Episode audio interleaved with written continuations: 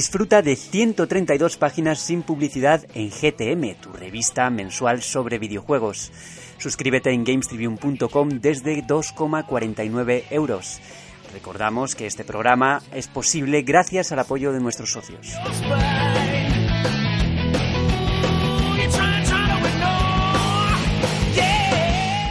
Hola a todos, bienvenidos una vez más a nuestra cita radiofónica con los videojuegos en GTM Restart. Ayer mis compañeros estuvieron aquí en la oficina haciendo pues, los últimos preparativos de, de los envíos y yo me liberé otra vez. Qué curioso. hasta, hasta enero no voy a estar por aquí. Pero bueno, que nos cuenten un poco cómo ha sido ese, esos, ese día de, de envíos Rami, que te tenemos aquí en sustitución de, de Alejandro Castillo, que hoy, pues por compromisos profesionales y familiares, no va a poder estar. Eh, muy buenas, muchas gracias. Otra vez me tenéis aquí para disfrute de muchos y lamento de muchos más, supongo. Eh, también aclarar que Alejandro no se puede sustituir, o sea, es, es, es, es no sé, es el sumum, o sea, no, no se puede sustituir. Y nada, agradecerte el apoyo en los envíos, Borja, pues desde luego, así como un pájaro has volado otra vez. Pero nada, muy bien, la verdad es que muy contentos y como siempre, al final son jornadas de, de curro muy duras, pero con la alegría que te da saber que estás haciendo las cosas lo mejor que sabes hacerlas, pues la verdad es que es muy satisfactorio. Que conste que con el dedo un poco lesionado le di clic al retweet en, en, la, en, la, en, en Games Tribune, en nuestra cuenta. Y yo creo que eso pues ha generado Esfuerzo apoyo. titánico, Es un apoyo psicológico, aunque no lo parezca. Gracias, Rueti. Juan Tejerina, ¿qué tal fueron los envíos para ti? Eh, bastante bien, tío. La verdad es que fue muy, muy bien. Eh, teníamos ahí una disciplina prusiana casi a la hora de, de, de ensobrar todo. Lo hicimos en un tiempo récord. Y bueno, ahí tienes detrás, mm, ¿cuánto hay? 40 cajas llenas de sobres. Que lo hicimos, lo hicimos muy bien, así que muy contento. Cansado como siempre, pero muy bien. Sí, nuestro oyente- nuestros oyentes no lo ven. Igual si sacamos una foto para Twitter luego sí. Ya está subida. Pero... Ah, ya está subida. Sales con dos, con dos churros en una Sí, cada mano. he, comido, he comido churros y porras hoy. eh. Sí, estamos rodeados de cajas y de, y de revistas Sí. que saldrán pues el lunes ya para todas las casas. Eso es. Y bueno, vamos a presentar al último de nuestros colaboradores hoy, que es Sergio Carlos González. ¿Qué tal estás? Muy bien, muy buenas a todos, encantado de estar aquí de nuevo y bueno, pues mes nuevo, energías renovadas y nada, con ganas de, de comentar que este, en este programa creo que vamos a hablar de muchos numeritos y muchas cifras de... entre otras cosas, claro. Entre otras cosas, por supuesto. eh. De hecho, en el programa de hoy nos vamos a reencontrar con Sir Daniel Forteschi, el tráiler de Medieval, que hablaremos largo y tendido sobre él, bucearemos por el catálogo de PS Classics, hablaremos de la madre de todos los bugs con Fallout 76, como no podía ser de otra manera, y repasaremos las expectativas financieras de Nintendo y Sony.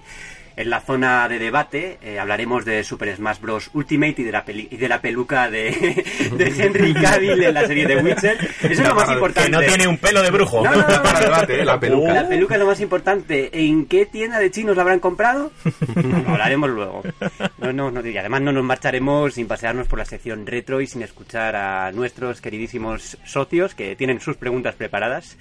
En la edición Javier Bellos, saludos de Borja Ruete, esto es GTM Restart y empezamos.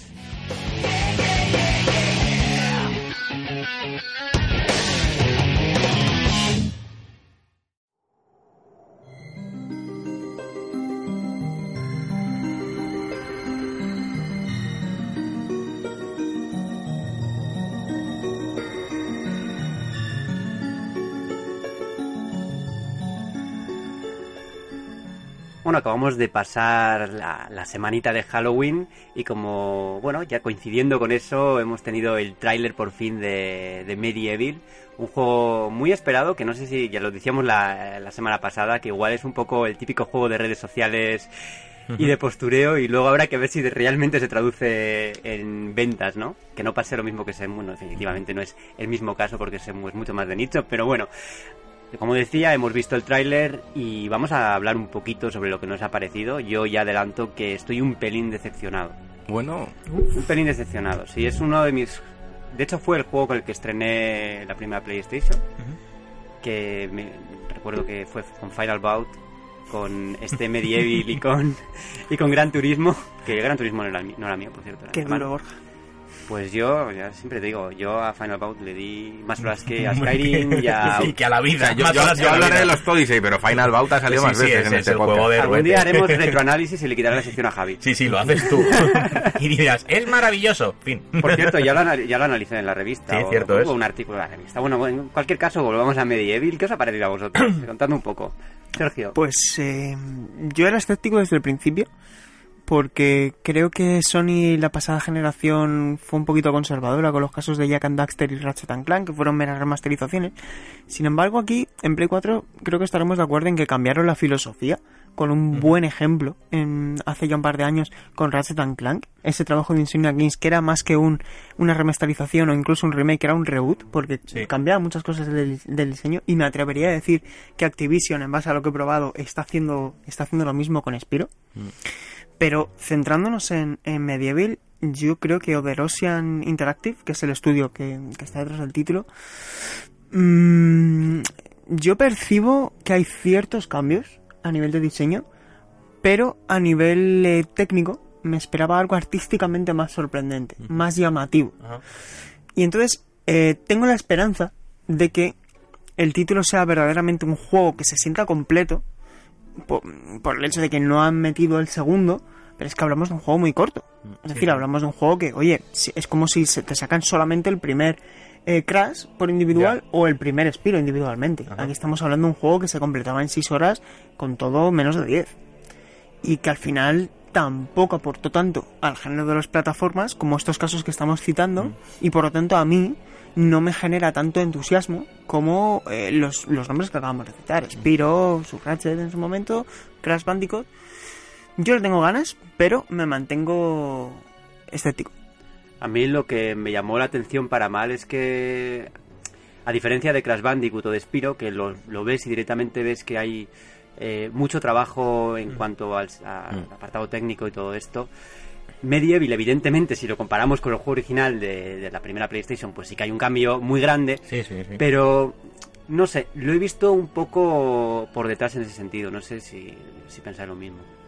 Eh, bueno, yo mm, eh, no, no os voy a mentir, sí conozco Medieval, desde luego, pero eh, lo comentábamos antes aquí fuera no lo de has puesto en la consola nunca. No, seguramente no, pero sí, no, juraría haberlo jugado, de verdad. Y bueno, lo hemos estado comentando antes por micros, como decía, y, bueno, sé que es un caso que, que- igual fue un- una carisma inflada la de ese juego, porque en ese momento Sony pues carecía de, imágenes cónicas o de o de, imágenes que lo asociaran a la marca como podía tener Nintendo ya unas cuantas. Y bueno se presentó Medieval y demás. Yo, yo igual esto hiere a mucha gente pero me parece que no tiene a lo mejor ni, ni la base ni la carisma suficiente eh, como a los demás a los que se está comparando entonces ¿con qué, qué quiero decir con esto? es un título mm, que parece ser que ha tirado por la, la vía conservadora a la hora de hacer un remake, han hecho lo justito, estéticamente se ve muy bonita, a ver, no tiene nada que ver, eh, pero en lo demás no han arriesgado y demás, y yo creo que van siguiendo una tendencia de hago un remake estéticamente mm, bastante más avanzado, así que ya con eso me aseguro una venta y los nostálgicos lo comprarán. Entonces igual pues una jugada arriesgada y yo creo que la gente se está dando cuenta. Pero fíjate tú también que hubo plataformas en su momento relativamente conocidos, como podía ser Croc, ¿os acordáis de él? Hostia, sí, tío. Que sin embargo está completamente olvidado. Y Sí, Medieval, sí. no sé por qué, pues ha conseguido trascender. Hubo un remake también en PS Vita. Sí, sí, en sí. PS Vita, no en PSP, perdón, eh, Medieval Resurrection. sí Y después de eso no ha habido nada más. Pero sí que es un juego que siempre ha generado pues cierto, Hmm. cierto cariño por A parte de los jugadores. A mí es que me, me- Lo que me genera intriga es qué es lo que está buscando Sony con este título. Porque está, eh, como comentábamos, Activision, tanto con Crash como con Spiro, porque a pesar de ese año de exclusividad es un juego de Activision, fueron trabajos muy notables. De hecho, a nivel de ventas han funcionado realmente Sí, bien. sí, güey, Crash, Spiro, la versión locura. de Crash, Mm. este mes pasado, este último mes, era el quinto juego más vendido en Reino. Unido. En Reino Unido. Y en España me consta que está vendiendo muy bien. Mi, mi percepción es que Sony está haciendo lo que hace Sony. Eh, Sony ve que las consolas mini funcionan Sony saca su consola mini. Claro. Sony ve que los remasters y remakes de juegos de antaño funcionan por la nostalgia. Sony lo hace también, pero lo hace a su manera. eh, no lo hace eh, trabajándolo tan a fondo como ha sido el caso de Crash y de Spyro, sino que ha sido más, eh, vamos a trabajarlo justo, vamos a hacer un, un remake que más o menos Correcto, luzca actual, sí. que luzca bonito y vistoso y colorido dentro de lo que es Medieval y, y a ver cómo funciona. Si funciona bien, seguro que habrá otro mejor. Pero Si hay no, buenos ya ejemplos también de remasterizaciones que ha hecho que ha hecho bueno Sony en este caso Bluepoint como puede ser el- la, la de Shadow of the Colossus Muy que está buena. Mm. muy bien la verdad muy bien. Ujú. Eh, no sé No, y yo con creo que sí Ratchet, que- Pero es el- que con lo Ratchet- mismo. con Con lo hicieron un Claro. gran trabajo. Pero es que yo aquí siento que Medieval es un juego de fondo de armario. Mm. Es que le veo el título que va a salir, te va a salir en julio para, Para tener algo ahí. rellenar un calendario. Porque ten- Sony ya tiene muy definido su, su primera mitad de año. Mm. Entre Dreams, que saldrá. Quieren salir en primavera, me dijeron a mí en, en, en Madrid Games Week. Eh, Days Gone, que quiere salir en, en abril. En abril. Mm, No sé. mm, Es que cuando, cuando encajas esto. Porque al final lo que se ha visto. Un agosto, un julio. Sí, yo creo que es un juego de verano. Es un juego de verano. Crash también salió por Sí. esas fechas. Sí, sí, la verdad es que sí. Lo que a mí no me ha gustado tanto es que, por ejemplo, no añadan Medieval 2. Podrían haberlo Claro. añadido en el mismo paquete y luego ya si, si por algún casual eh, triunfa, pues quién sabe, igual una nueva entrega, que es lo que realmente pide la gente o pide el- la gente en Twitter. Yo creo que es un globo, es un Es globo, un globo sonda. sonda, Es un sí. globo Totalmente sonda, de acuerdo, totalmente de acuerdo. Eh, si funciona y ven que va bien, habrá, Habrá el 2 y luego la colección con los dos Claro. y luego tal. eh. Y está también el factor precio. No creo que se atrevan a poner esto a más de 40 euros. Uf, Uf, y 40 me parece excesivo ya. Es que yo Barrera veo 30, barrera máxima. Yo. 29.90 y es que triunfa. y ya, y ya van servidos. Y lo vendes, ¿eh? Mm. Es que Sí, lo vendes. sí, el sí. problema es que encima lo van a vender. Pero ¿cuál Yo creo que a lo mejor hasta lo venden, ¿sabes? Pero es que Sony está en la situación en la que cuando ves que Red Dead Redemption 2 ha vendido 155.000 copias en, su primera semana en España, de las cuales 140.000 son de, son de PS4, es decir, es que es de nuevo un 1.10 Claro. en la cuota de mercado. Es. Entonces Sony puede hacer lo que le dé la gana con los precios de sus productos y cuando los saca. Ya. Entonces, claro, pues eh, nos podemos esperar cualquier cosa. Sí. Sí, sí, sí, sí. Y no nos vamos a salir de la nostalgia porque han salido ya los 20 juegos que componen el catálogo de PS Classics y ha habido más de una decepción Unas cuantas he visto yo. a juzgar por lo que sí, por lo que se ha visto sobre todo como siempre en redes sociales que ha habido mucho ruido y muchas cancelaciones de reserva. Bueno, Sí. es que redes sociales ya sabes cómo es. Todo mierda, pero luego la realidad, dos bofetadas. No se traduce, no, y no se traduce ni en ventas, ni en compras, ni en nada. Las redes sociales es, bueno, lo que expresamos desde... Un mundo paralelo. Eh, Exactamente, pero la realidad luego es otra. Yo estoy revisando aquí los juegos que hay. Es muy Sí. difícil, ya es muy difícil eh, hacer una selección de juegos porque PlayStation tiene un catálogo enorme. Sí que hay grandes ausencias. Por ejemplo, no está Crash Bandicoot que Yo creo que no tendría sentido haberlo No. metido Es cierto. siquiera. Fíjate A lo ver, que te digo. Sí que tiene, sí que tendría sentido dentro de lo que fue el catálogo de PlayStation. Original, porque el- pero visto que ya ha salido y además de que pertenece a otra empresa y tal, pues Y por esa misma es razón Spiro tampoco está. Yo es lo que, yo es lo que pienso. Exactamente, pero eran juegos tan icónicos que era como que tenía que estar, ¿no? Eran juegos como Ya, ya. obligatorios, ¿no? Sí, sí. Pero bueno, luego está Final Fantasy VII, está Grande Auto, está Metal Gear Solid en Europa al menos, porque creo que en otros territorios no está, si no me Anda. equivoco. ¿Puede ser, Sergio? ¿Cuál? Eh, Metal Gear Solid está en todos los territorios. Está en Japón también. Ah, vale, vale. Pues, Sí. Ya me extrañaba a mí. Eh, Resident Evil Director's Cut, bueno, Sylphon Filter. Rayman, Sí, Outworld también, o sea, es que Sí, no sé, yo, yo veo, he 3. visto muchas quejas con la lista, pero yo no sé qué esperaba la gente. Al final todos nos hacemos nuestras cábalas y todos hacemos nuestra lista perfecta, pero ni nos ha sucedido con la NES Mini, ni con la Super NES Mini, ni nada. Al final tienen Sí. que hacer un balance y, y bueno, yo no veo mal esta lista del todo. Yo ¿Qué sí que hubiera metido Silent Hill 1. Creo que Hombre, esa hubiera es una sido gran un ausencia. puntazo. sí. Un puntazo. Eso es verdad. Eh, y sobre todo yo es que más que ver, eh, no sé si coincidiréis conmigo, más que ver, eh, más que echar en falta títulos, veo que sobran algunos. Mm. Es que hay títulos que no me llaman nada la atención y que creo que no aportaron en su día, no se ganaron esa, esa, esa posición como para estar ahora ocupando un puesto privilegiado como es este. Sobre todo hablando de una consola que es que, chicos, PSX tiene un catalogazo. Y yo aquí no veo una selección de los indiscutiblemente... Es que no veo que sean 20 de los 100 mejores en algunos casos. Puede Eh, ser. Pero no me quitéis a Cool Borders 2, ¿eh?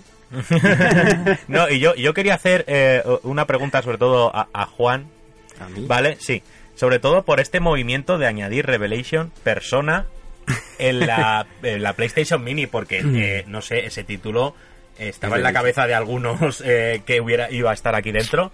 ¿Por qué está ahora aquí? Mm, uf, es difícil de decir. Está claro que Persona ha supuesto un resurgir dentro del género JRPG. Y es una apuesta, un poco un guiño hacia los amantes del verdadero JRPG para brindar el origen de, de una saga que ahora mismo está en, su, en momento sí, sí, sí. álgido. Pero ya te digo yo que es muy diferente de lo que conocemos. O sea, No. Sirve muy bien para ver el, el origen y, y- y poder imaginar cuánto ha cambiado esa saga desde, desde, desde que nació. Pero bueno, a mí es un movimiento que sí que me gusta y me agrada. Claro, claro. Que no vayan solo tanto a por los títulos consagrados, sino a brindarte juegos que posiblemente en su día no pudiste jugar. Joyas pero que son- olvidadas, que como son- lo llamamos nosotros. Que son igualmente buenos.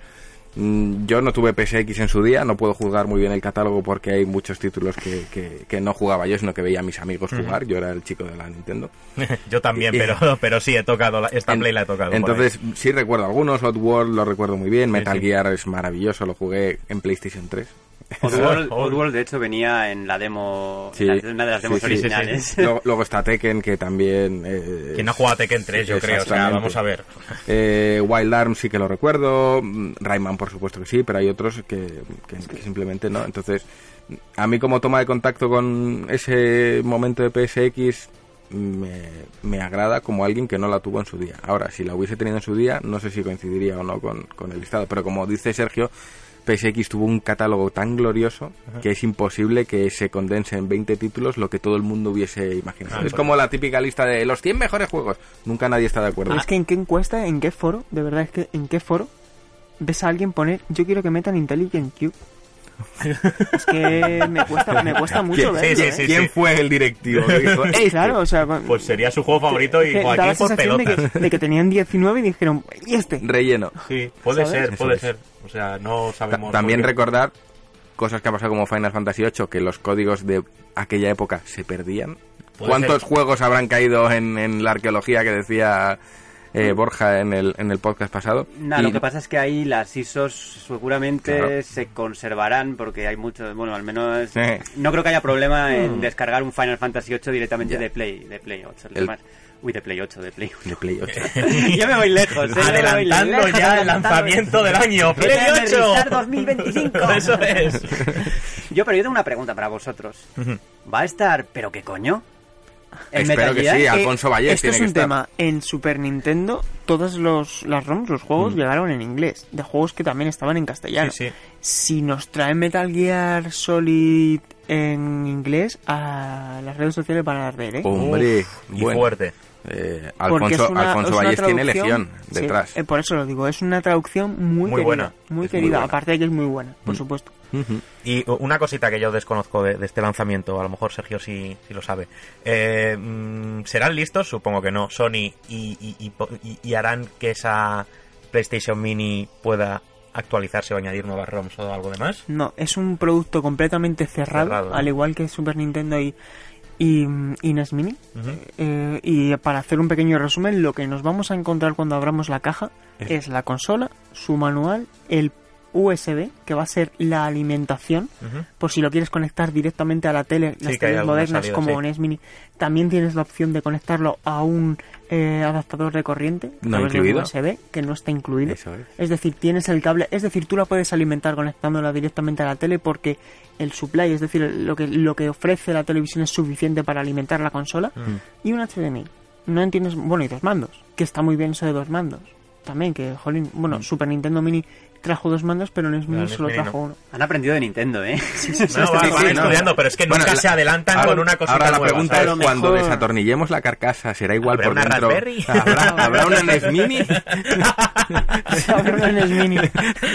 Qué bueno Yo, sería. La verdad es que lo que siempre digo es que yo estas consolas son las compraría para ponerlas en la estantería Sí. y creo que nunca las, con- las Mm. conectaría porque en realidad es que hay tantas posibilidades de jugar a Sí, juegos de Play. verdad, es verdad. Pero bueno. Es que yo digo una cosa, y es que esto lo estaba, lo estaba hablando y decían, PlayStation Vita tiene un catalogazo de, Play- de. PSX, pero es que si quieres olvidarte del tema portátil, cómprate de segunda mano, de estas que están tiradas de precio, incluso en stock, la, eh, la PlayStation TV, que es la PlayStation Vita, que es una caja. Me costó 8 que es euros. Sí, sí. Nueva. súper chula, Mm. la conectas a la tele y ahí tienes tu super catálogo. Y, si, y sin ánimo de hacer piratería, pero si le metes en el homebrew para correr juegos antiguos, no me refiero a actuales, tienes ahí tu PlayStation Mini con Claro. todo lo que quieras. Y en perfecta...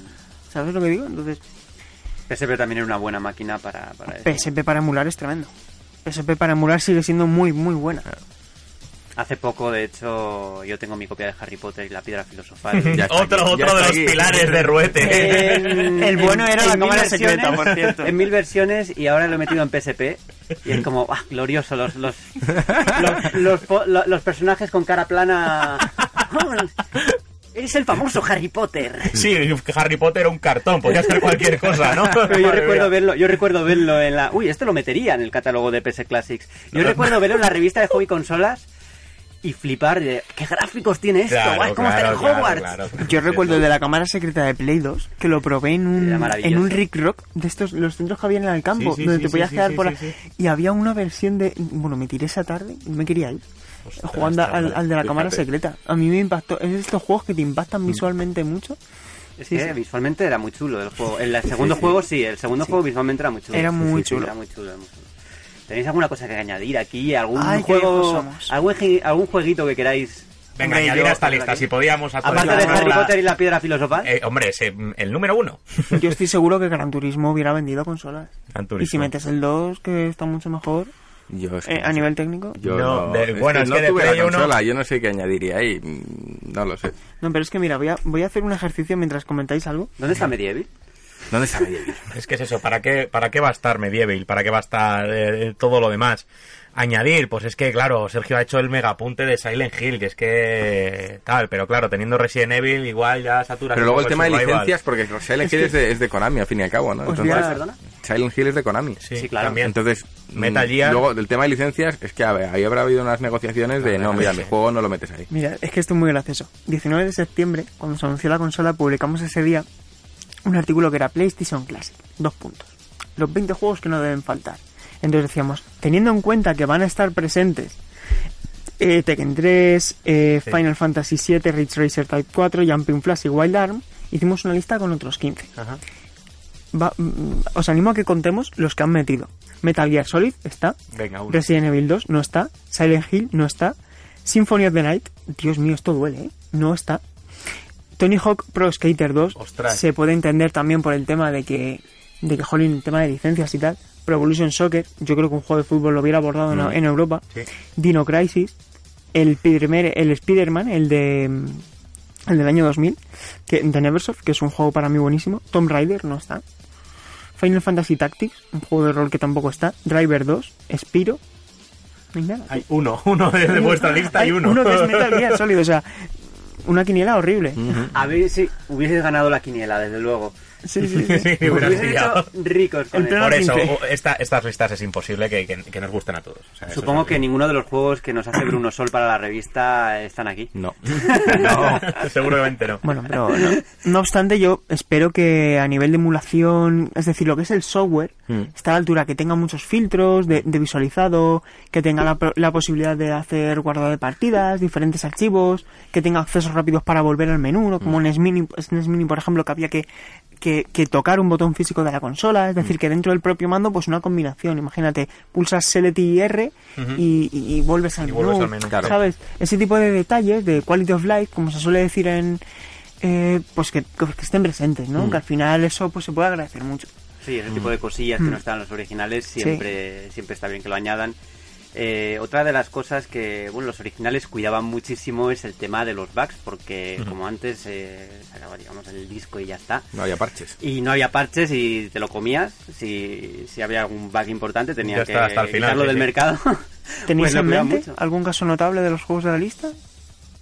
que ocurriera en... No, me refiero de los juegos que están confirmados, si veis la necesidad de que apliquen algún tipo de, de corrección a alguno de los títulos. Lo digo porque No recuerdo, más allá de no las recuerdo. cosillas de Final Fantasy VII, yo No, tampoco... no yo, yo no los tocaría. Es Esto más, es más de tampoco. lo- También es parte esto- del encanto. es Entonces, parte del encanto. en algún bug de estos que tú recuerdas O sea, de, mira, a mí el, personaje este se quedaba pillado en este lado. y- Ese Final Fantasy VII con ese Allí voy, esa, esa traducción tróspida. eh, Pero voy más allá. Es como si de repente ahora te sacan una nueva versión de Super Mario Bros. 3 donde no puedes ir al mundo 6 Claro. de golpe. Claro. Po- haciendo No, tal, no, no, yo eso, mundo- eso lo conservaría tal cual.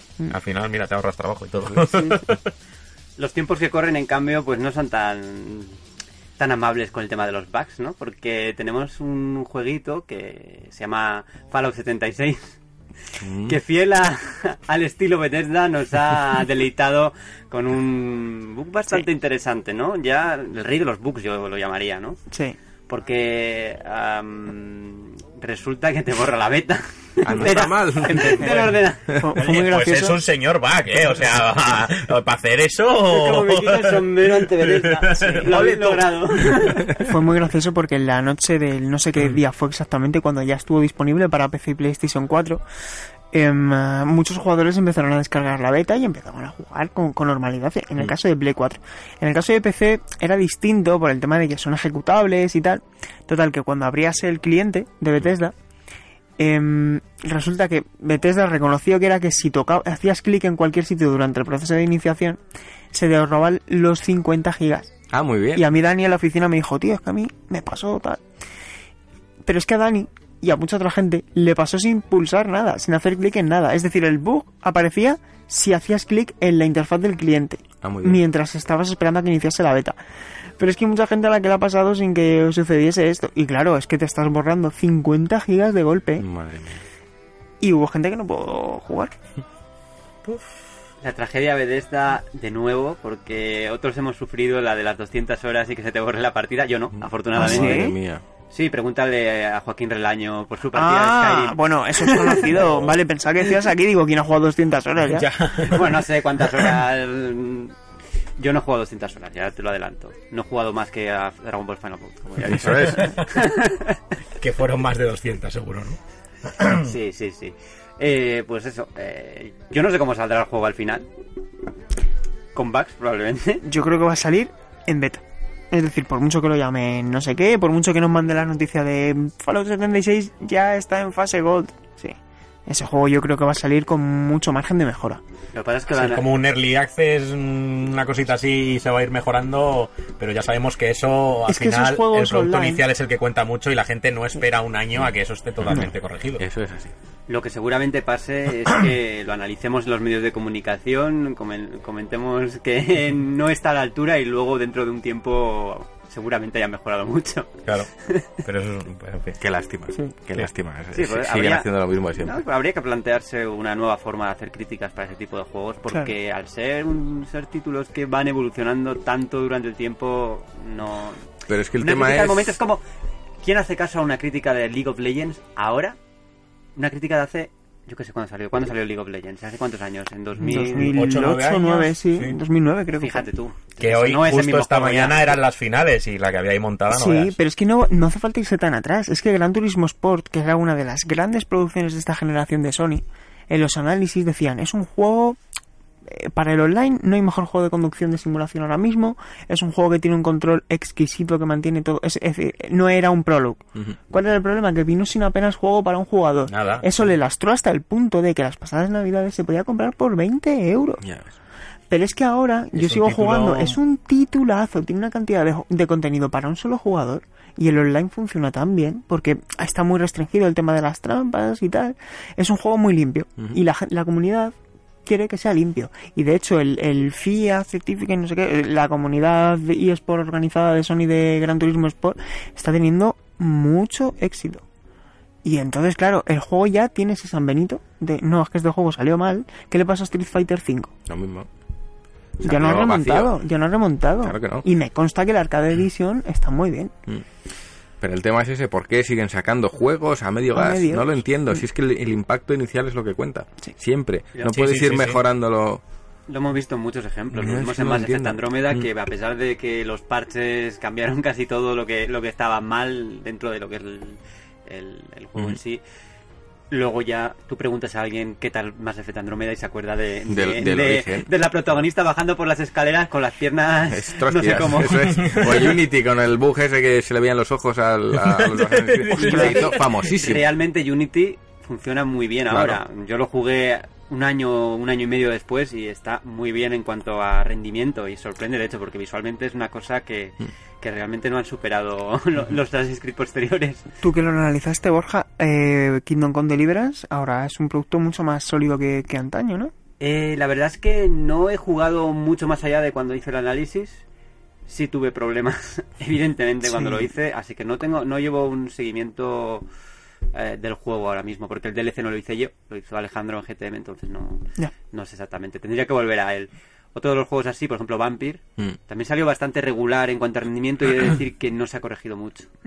Eh, Sigue, sigue teniendo bajadas de frames y tal, por eso me daba miedo. Decía la, la- la semana pasada que me daba un poco de miedo la versión Switch, porque si ya pega bajonazos en PlayStation 4, ¿Cómo puede rascar ahí? Claro, por- o bueno, un caso glorioso conocido es No Man's Sky, que no es que funcionase bien o mal, es que salió Es que pelado. No era nada, mentira, lo que no era prometía. Es nada. que no, Era había- mentira, no- sí, tú dabas claro. la vuelta a la caja y te decían cosas que no estaban en el juego. Había pegatinas tapando funcionalidades. es otro, es otro de los juegos que no va que no va a remontar del todo Claro. porque ya sigue teniendo el San Benito a pesar de Claro. que ha cambiado mucho con No Man's Sky Next y, y acaban de sacar otra expansión grande eh, de Abyss se Sí. llama. Claro.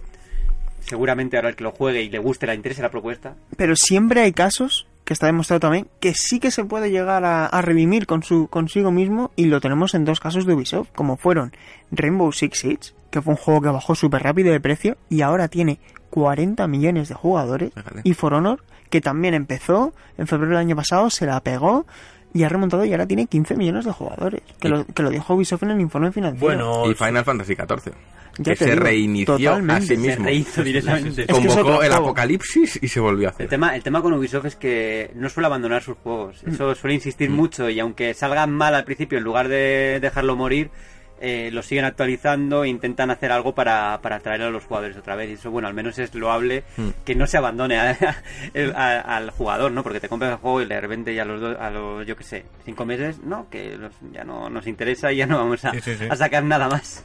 eso es, ¿Qué pero- pasa en otros juegos? Hombre, evidentemente. ¿qué pasa? Pero, Claro. pero es una es una tendencia y, y la estamos viendo. O sea, juegos a medio hacer que salen. Mm. Y bueno, eh, recuperarlos, lógicamente, es muy difícil. Se puede hacer, sí, al final luego bajan de precio. La gente pues les llama la atención, se lo compran por 20 euros tal. Justo coincide que, que lo actualizan, que sacan una expansión, vuelven a repescar. Pero es eso, o sea, es un caso, imagínate un restaurante, abre y, y- y- y- y es el peor tugurio donde has comido en tu vida. ¿Vas a volver? Es complicado, no. pero si pasas de despistado, una persona que no lo conozca, a los cinco meses pasa por ahí por la puerta y dice, anda, se mete y come bien, pues mira, lo has pescado. Pero a mí me, me preocupa la- esa tendencia de, de sacar juegos cojos. Sí, y a veces hay juegos que comercialmente no funcionan bien por su precio de salida y hasta que no bajan no empiezan a funcionar bien, Ya, ya. como The Last Guardian. Que Sí. The Last Guardian empezó a funcionar muy bien, esto me lo ha comentado una persona que trabaja en, en Game, que tiene datos y, mm, y dice que el impacto fue increíble. Y aquí no estamos hablando de que haya bugs ni nada de eso. Porque de hecho no, no influye en nada la, la, la puesta en escena de, de una campaña feroz de, de promoción, simplemente fue el precio. Y el juego empezó a funcionar. Muchos condicionantes, ¿verdad? Sí, desde luego. Yo, yo sigo pensando que se relajan mucho con el tema de se puede parchear, se puede solucionar, se Sí, puede bajar. sí, sí, ya no hay relajo. problema con salir cojos que lo arreglaremos. Yo mm, quizás soy muy exigente, pero a mí me gusta que cuando compro algo tener la sensación de que lo que he comprado está completo, está terminado y está bien hecho. Comen- comentaba antes el caso de Ubisoft y es precisamente un caso a analizar porque muchas muchas empresas no aprenden de, de sus errores y Ubisoft ha sido una de las que ha aprendido en Mm. el sentido de que después de Unity, que fue el, bueno, el punto de El inflexión, pináculo. eh, ya no ya no ha habido más juegos de Ubisoft que salgan mal en cuanto a rendimiento. Mm. Todos han salido más o menos bien, todos los Assassin's Creed posteriores Mm. han salido bien y eso ha sido porque en algún momento pues le, realmente les afectó a las ventas. Lo de Mm. Unity afectó a las ventas y fue un juego que habían invertido mucho mucho tiempo y mucho dinero y luego no se correspondió Claro. con lo que con lo que llegó a las tiendas. la gente empezó a sacar los bugs y ahí hubo el enterramiento de Assassin's Creed, que es recordado como uno de los peores juegos de la saga. Mm. No estoy de acuerdo para nada, pero bueno, eso es otro, otro tema que igual lo tratamos en un debate en algún momento cuando lo juguéis, si lo habéis jugado. Sí, voy a ello. Mañana mismo, ¿no? Voy, Mañana. allí voy. voy. Bueno, y hablábamos también de tema de ventas, ¿no? El tema de ventas, Fallout será un superventas para 76. No, No, tiene pinta. no, va a ser, para nada. ¿no? Ni con el nombre de Fallout. No. Yo es que le veo que, que, que va a tener esa nota, ese Metacritic como mucho, un 76. Anda, mira, fíjate. Vamos. Sí que sería el marketing ya total. Que no, no, no, no puedo concebir que ese juego vaya a tener más. Es que no me llama nada, tío. Y No eso que tú eres fan de la... Sí, sí, sí, sí. Imagínate los que no somos. pues nada, a mí es que... Yo Nada. mi experiencia con Fallout, los nuevos Fallout, los otros sí que me gustan. Fallout 3 es salir del refugio, ir hacia una zona como un charco o así, que me salga un cangrejo de mierda mutante y morir al momento y dije, uff, No qué pesado me está haciendo. Y además tiene otra de las cosas que yo lo comenté en una etapa anterior del, del podcast, me parece, y es que todos los niños son Bar Simpson o, los, o está Bar Simpson entre los niños del principio y ya me saca de esto. Es como Fa- Fable, ¿no? Yo resulta, cuando tienes un hijo en Fable, yo lo que pensé es por favor que no sea Bar Simpson. Fue Bar Simpson. Y dije, mm, ¿puedo mandarle a la hoguera al niño? No lo sé. Pero ¿por qué no leemos estas cosas en la revista, Roberto? O sea, que tienes que hacer tus análisis así, o sea, es increíble. ¿Veremos en este título a Bar Simpson? ¡Seguro que sí! Reportaje, buscando a Bar Simpson. ¡Oh!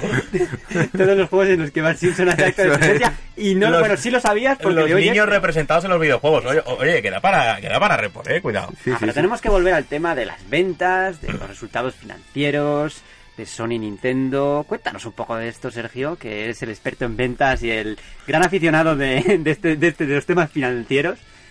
Bueno, esta, esta semana, con motivo del término del segundo trimestre del presente ejercicio fiscal, es decir, acabamos de llegar al Ecuador del ejercicio 2018-2019 y por tanto, pues las compañías japonesas, sin excepción, eh, entre las grandes, incluyendo los temas que nos conciernen hoy, que son Sony y Nintendo, publicaban sus informes financieros y nosotros nos hemos quedado con la parte de, de lo que son las cifras netas de ventas de los de sus consolas, de PlayStation 4 y Nintendo Switch en este caso, y la previsión que hay, la expectativa que hay para ese segundo eh, eh, esa segunda mitad del ejercicio fiscal que terminará el 31 de marzo de 2019.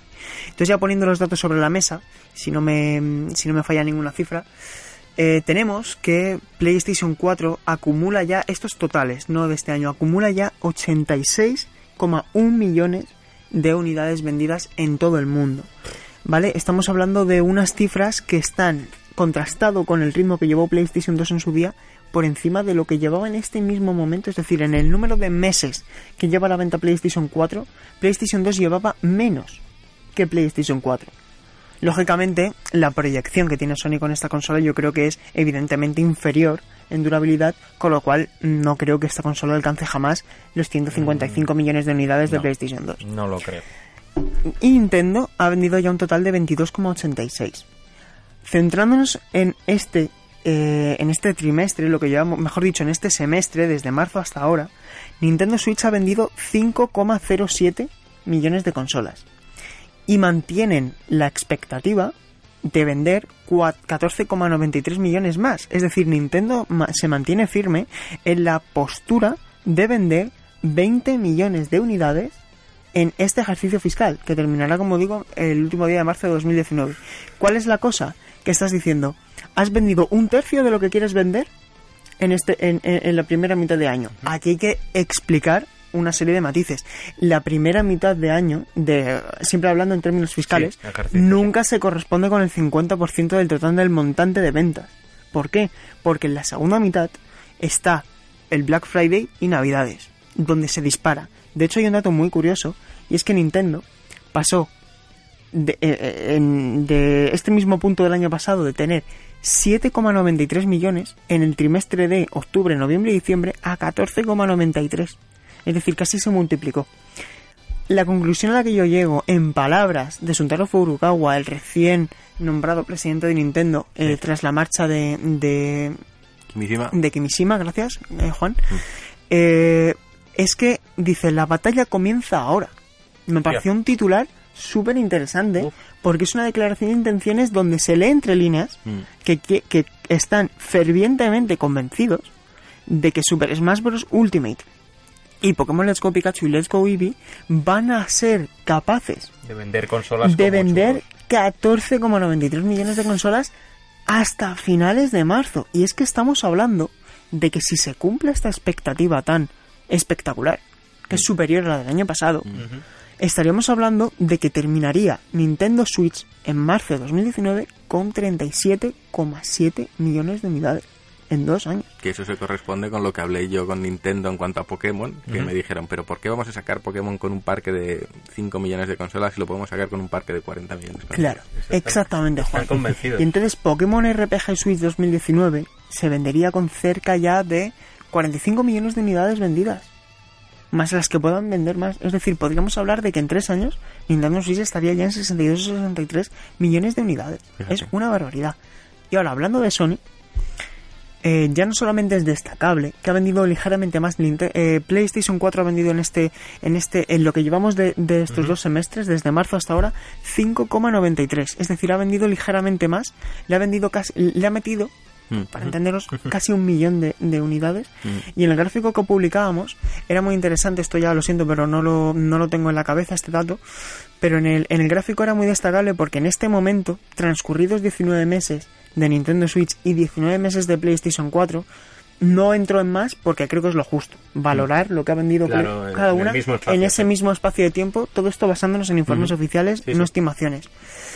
Eh, PlayStation 4 había vendido ligeramente más en este momento, pero es que aún así, tanto PlayStation 4 como Nintendo Switch están por encima de lo que estaba vendiendo en PlayStation 2, que es la consola más vendida de la historia. Es decir, en ambos casos, estamos hablando de dos consolas que están vendiendo espectacularmente bien.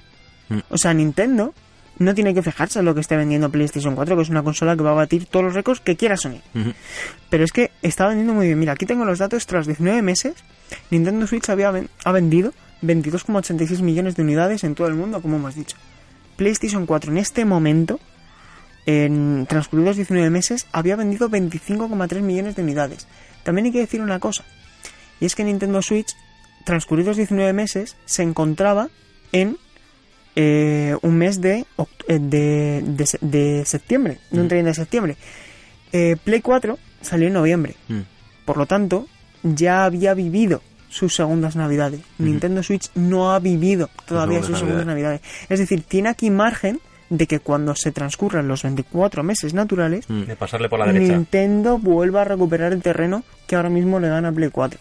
O sea, es una batalla súper bonita porque analizando cifras de ventas de otras consolas contemporáneas, nunca se había dado un caso tan parti- particularmente tan igualado como este. Pero porque Nintendo ha sabido muy bien diferenciarse de, Sí. de Sony, jugar su propia batalla con sus propios títulos, Y hacer un- establecer su propio mercado. Eso es, el Nintendo ha sabido encontrar su lugar donde convivir con ni más ni menos que PlayStation, cosa que Xbox está buscando desesperadamente tirando hacia el lado de los jugadores de PC.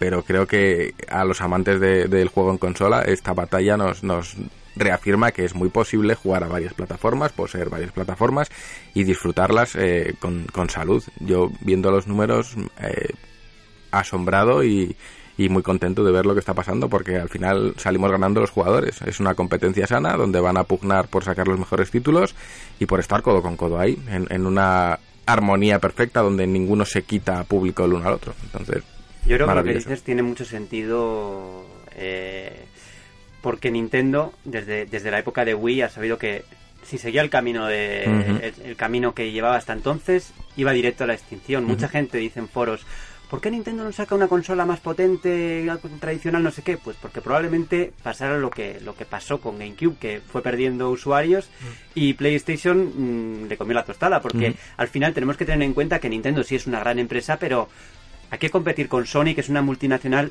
mucho más grande en términos económicos. y ya no una multinacional, es que las- los mismo. juegos que tiene detrás PlayStation son muy buenos. Claro, si, si Nintendo puede poner un hardware puntero, Sony puede hacerlo más puntero todavía porque tienen más recursos y porque igual puede venderlo, puede vender la consola eh, por menos dinero, igual perdiendo dinero, ¿no? También. Yo creo que cada uno saca, saca ventaja de su, de su punto fuerte. Nintendo es la creatividad y la manera de entender a los jugadores. Sony es puntera en tecnología y en hardware. Bueno, pero- creatividad también, ¿eh? También no Sí. en los últimos tiempos sus estudios... No, pero ya no hablo ya de, de la forma de concebir el juego, sino la forma de concebir al jugador, que es distinto. Eh, Nintendo O de en concebir cada... el juego también, o sea, Sí, la manera pero, de jugar. eh, Lo del jugador Nintendo concibe clave, ¿eh? al jugador para después adaptar el juego. y, y- y ellos son los que han inventado el Wiimote, que luego fue imitado por el PS Move. Ellos han inven- eh, se dieron el batacazo con Wii U, que es la, la abuela y madre de, de Switch.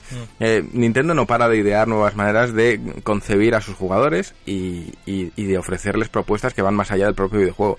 Sony es muy buena creando videojuegos eh, y eso no lo duda nadie. Entonces cada uno tirando por su lado sabemos qué ofrece. Ahora sí está claro qué ofrece cada compañía y son compatibles entre ellas. Con Wii U no ocurría tal cosa. Me gustaría añadir un par de cosas muy breves. La primera es que ahora que comentabas GameCube, ya con estas cifras de venta, Mm. ya ha superado a GameCube.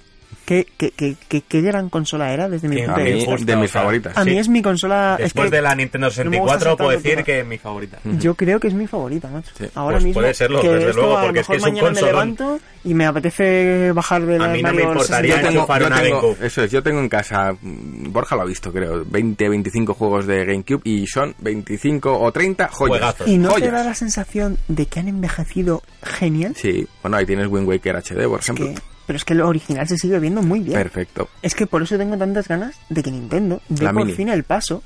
No, de que, de que traiga el catálogo de GameCube a, a Nintendo Switch. Es la, única, falta, ¿eh? es la única Ojalá. consola de Nintendo Sí, está que como... todavía no ha tenido versión digital. Porque Nintendo 64 tuvo en la consola Sí, virtual de sí, Wii, de Wii U. sí, sí. Y en Wii U tuvimos juegos de Wii, pero no de GameCube. Lo que pasa es que Wii, en Wii sí que era retrocompatible y entonces sí que podías utilizar el catálogo de. GameCube. Cierto. Vamos, a mí me anuncian ahora el Wind Waker pero para tú me dices Switch. eso como excusa y enfado. Eso es. O Baten Kaitos, o. Buah, es que hay un montón de titulazos. Baten Incluso Skies of. Arcadia, que es Hace de Dreamcast, hace poquito, eh, Eternal Darkness. Eternal Hace Darkness. poquito el director de Batten Kaitos, que bueno, es Monolith, la de, de Xenoblade, eh, comentó que llegó a ver un Batten Kaitos 3 en producción, pero que no salió Oh. adelante. ¡Maldición! Y, no, ese, pero. y ese Mario Strikers también. Ese Mario Strike. A mí Ese- Mario Strikers es The un- Next Level, el mejor juego de fútbol que he jugado, sí. sabiendo que no me gusta yo también lo tengo. A mí me, gustó muchísimo. Todavía no se conoce y no me respondió Nintendo, por cierto. No me respondió, o sea, no me no de que me respondiera que no lo sabían, es que no me respondieron. No quiso darte Malvados. No me respondieron nada, es broma, porque siempre, siempre Sí, responden. Nintendo sí. Eh, no me dijeron el título que está detrás de Luigi Mansion 3, no lo sabrán. Yo creo que es Next Level, que fueron los Ajá. que hicieron el segundo, hicieron un Mm. grandísimo trabajo y son los que hicieron el Strikers en su día. Ese es un juegazo A eso, mí me encantaría que, que eso tiene que volver a salir. ¿Sabéis cuál sí es la cosa sí. del fútbol? Que es que el fútbol Ya, es Europa. Claro. ya. Es que aquí. en América, ¿cómo vendes el soccer? Bueno, pues en América el béisbol, que también existe, Mario Béisbol. Y es que, curiosamente, el béisbol de Wii, el Mario Béisbol, que no me acuerdo ahora mismo cómo se llamaba, no Creo llegó que a se Europa. llama Mario Béisbol. Pues no llegó a Europa. Como que no, pues yo lo tengo. Te lo comprarías de importancia. ¿Sí llegó a ¿no? Europa? Creo, Oye, a lo creo mejor que sí. ratas, mi, ¿eh? mi caja está con la pegatinita. Sería raro que no llegara a. Europa, Europa un juego de Mario aunque fuera de béisbol. Sí, creo lo que verificaremos, sí, pero sí, sí. si me estoy confundiendo pido disculpas porque me estaré confundiendo con otro No. título que no llegó. Pero pero vaya, que jolín, que hagan un nuevo juego de Strikers. Sí, sí, por favor. Era, el, Mario Superstar Baseball. Sí. Lo estoy mirando aquí en, en internet. Y creo que sí que llegó a salir en, en Europa. Salió el 11 de noviembre de 2005 en, ¿En Europa? Europa. Pero fue algo como súper limitado, imposible de encontrar. Yo me acuerdo que lo compré de segunda mano, muy caro. Y ahí lo Sí, tengo como parte de mi colección de joyas de una consola que a mí me, me bueno, maravilló. me alegro de que lo hayamos podido Sí, resolver tío. en el mismo En el- en programa. el que no acto. tengamos Pero ya es seguro que en, en las tiendas muy poca gente lo llegó a ver. Y yo para, bueno, si queréis finiquitar esto de los resultados financieros de Sony y Nintendo, sobre todo haciendo hincapié en Nintendo. Eh, según las cifras de estimación que ha dado Sergio, que de lo que estima la, la, Mm. la propia Nintendo de, de ventas, mm, ¿no os parece excesivamente optimista esa cifra? A mí, a, a día de hoy, tal y como está Switch. un poquito Switch y la comunidad que está detrás de Switch, que ya está pidiendo un poquito de lo que como empezó Switch, eh, lo veo muy optimista. Sí, se viene Pokémon y se viene Smash. Pero yo las veo muy optimistas. Mm. Que, no sé, ¿qué opináis los demás? Porque A mí si me permites, comparando con el primer año, que Sí. fueron casi 18, sí, yo creo que es posible. sí, ¿no? Mm. Y os digo por qué. ya no por las estimaciones que haya hecho yo, que a mí me salían menos de 10. A mí no me, a mí no me llegaban a 20, me llegaba a 19 con algo. Ajá. En base, eh, insisto, en base fijándome a lo que ha ido vendiendo a lo largo de todo el año Japón, comparando con las navidades anteriores en Japón, es decir, tratando de hacer un calco con lo que hubo el año pasado. ¿Cuál es la diferencia? Que es que a finales del año pasado, en diciembre, hubo eh, Xenoblade Chronicles, que es un juego que no, te, que, que no te vende lo que te vende Pokémon ni te vendes más. No. Pero es que estamos hablando, chicos, Ya. de que es que Super Smash Bros. en 3DS es que está ya, o sea, ha vendido tanto que a mí me cuesta todavía creerlo. Creo que estaba ya cerca, solo la versión de, de 3DS, cerca de los 10 millones de unidades. Que es una barbaridad. Y teniendo en cuenta que salió en un momento. mm, El, el de 3DS salió en 2014, ya te- llevaba tres años la consola. Yo creo que es muy optimista, pero es que creo que Nintendo tiene todavía algo bajo la manga para el primer trimestre de 2019, es decir, para el último trimestre del ejercicio fiscal, que no se nos olvide que está New Super Mario Bros. del U Deluxe. Mm, Yo creo que tienen todavía algo. seguro. Tienen algo todavía para que ese último trimestre impulse las ventas. Y es que Suntaro Furukawa, que salga en una entrevista para decir, es que la batalla comienza ahora. Yo creo que tienen una agresiva bajada de precio pensada para el periodo de Black Friday, que eso también puede jugar mucho en su favor. Y creo que, la, que la, lo que va a determinar que se alcancen estas cifras o no, no va a ser Japón, sino que va a ser Norteamérica. Porque en Norteamérica, que es donde más se pueden acentuar esos picos de ventas, puede suceder. De hecho, que es una de las últimas cosas que, que quería apuntar, Sony ha cambiado su previsión de ventas Fíjate. para, para, para lo que queda de, de- de ejercicio fiscal. Han pasado de 17 a 17,5 Oh. millones. En Una consola que ya está en la segunda parte de su vida. El año pasado fueron 19, el anterior creo que fueron 21 millones estimados. Este año eran 17. Es decir, eso va abajo. Pero es que han restablecido, se está yendo tan bien. Está yendo mejor de lo que pensaban. Yo creo que hay algo que las grandes empresas saben que nosotros no sabemos. Mm. Una estimación de, yo que sé, hay más capital pendiente por, bar- por gastar por parte del consumidor. Mm, La gente este año va a decir va a decidir comprar menos smartphones y va a gastar más en consola. Sí, o una hay posible bonanza económica, algo, sí, algo. lo que sea, que nosotros no, un condicionante que nosotros no estamos contemplando, Mm. pero que va a facilitar ese pico. Que les permite ser optimistas. Tienen un dato que a todas las compañías les permite ser optimistas. Yo no sé. Eh, Nintendo siempre ha sido también muy conservadora en cuanto a sus previsiones, siempre ha sido muy cauta, nunca para que Nintendo tenga el arrojo de decir ahora empieza lo bueno, algo algo hay, pero vete a saber. También ellos saben que su público no está ahora muy contento, como dice Rami, que hay gente que pide algo más allá de Pokémon y Super Smash y si ellos lo saben tendrán algo en la, esperando para, para anunciarlo y contentar a aquellos que no esperan Super Smash. Una pregunta que os hago, perdón, baja. ¿Cuánto creéis que puede afe- afectar Fortnite a todo esto? Porque es que se ha vendido, eh, salía la noticia de que casi el 50% de los usuarios de Nintendo Switch, es decir, si hablamos de 23 millones, pueden ser perfectamente 16 y medio, ya han descargado Fortnite. Yo estoy en los que no. Yo también estoy en los que no y Qué bien. jugué el otro día Fortnite y fue un absoluto desastre. Es No, verdad bien. que jugaste en un evento benéfico, ¿no? Creo recordar. Sí, sí, efectivamente, para jugaterapia. Y uff, uff, controlarlo, yo que no soy nada de PC porque nunca tengo el buen PC, Ajá. pues lo de controlar el personaje como que parecía manco, en plan... Y buscando a Bar Simpson para dispararle, No ¿no? estaba Bart Simpson, pero me hubiese gustado tenerlo cerca. Yo creo que eso que ha, que ha apuntado Sergio de Fortnite, eh, sí, es un Claro, de detonante, claro, es el juego de moda, es, que el, venden es el el juego multiedad, es decir, eh, hay niños jugándolo y hay gente de cuarenta y pico años jugándolo, es la moda y yo creo que sí, desde luego que afecta. Es comparable a Minecraft en su día, no lo sé, no llegué a jugar a Minecraft, pero veo el, el mismo furor en- entre ambos. De hecho, vi cromos, creo que están vendiendo cromos o, o- o tarjetas ya de, de Fortnite, como en su día de repente me encontré con el pico de Minecraft por ahí. Exactamente. O sea que- El del ¿Dorado? Toys R Us. No era dorado, era, era, de plástico. presente, siempre presente. Es cierto, bueno, Minecraft tiene el rap del Minecraft y Fortnite tiene el baile. ¿Mm? Eso es. Con esos bailes vamos a relajarnos un poquito con unos minutitos de música, unos minutitos, unos segunditos de música. Mm, Mojamos unos churros en chocolate pillines y volvemos ahora.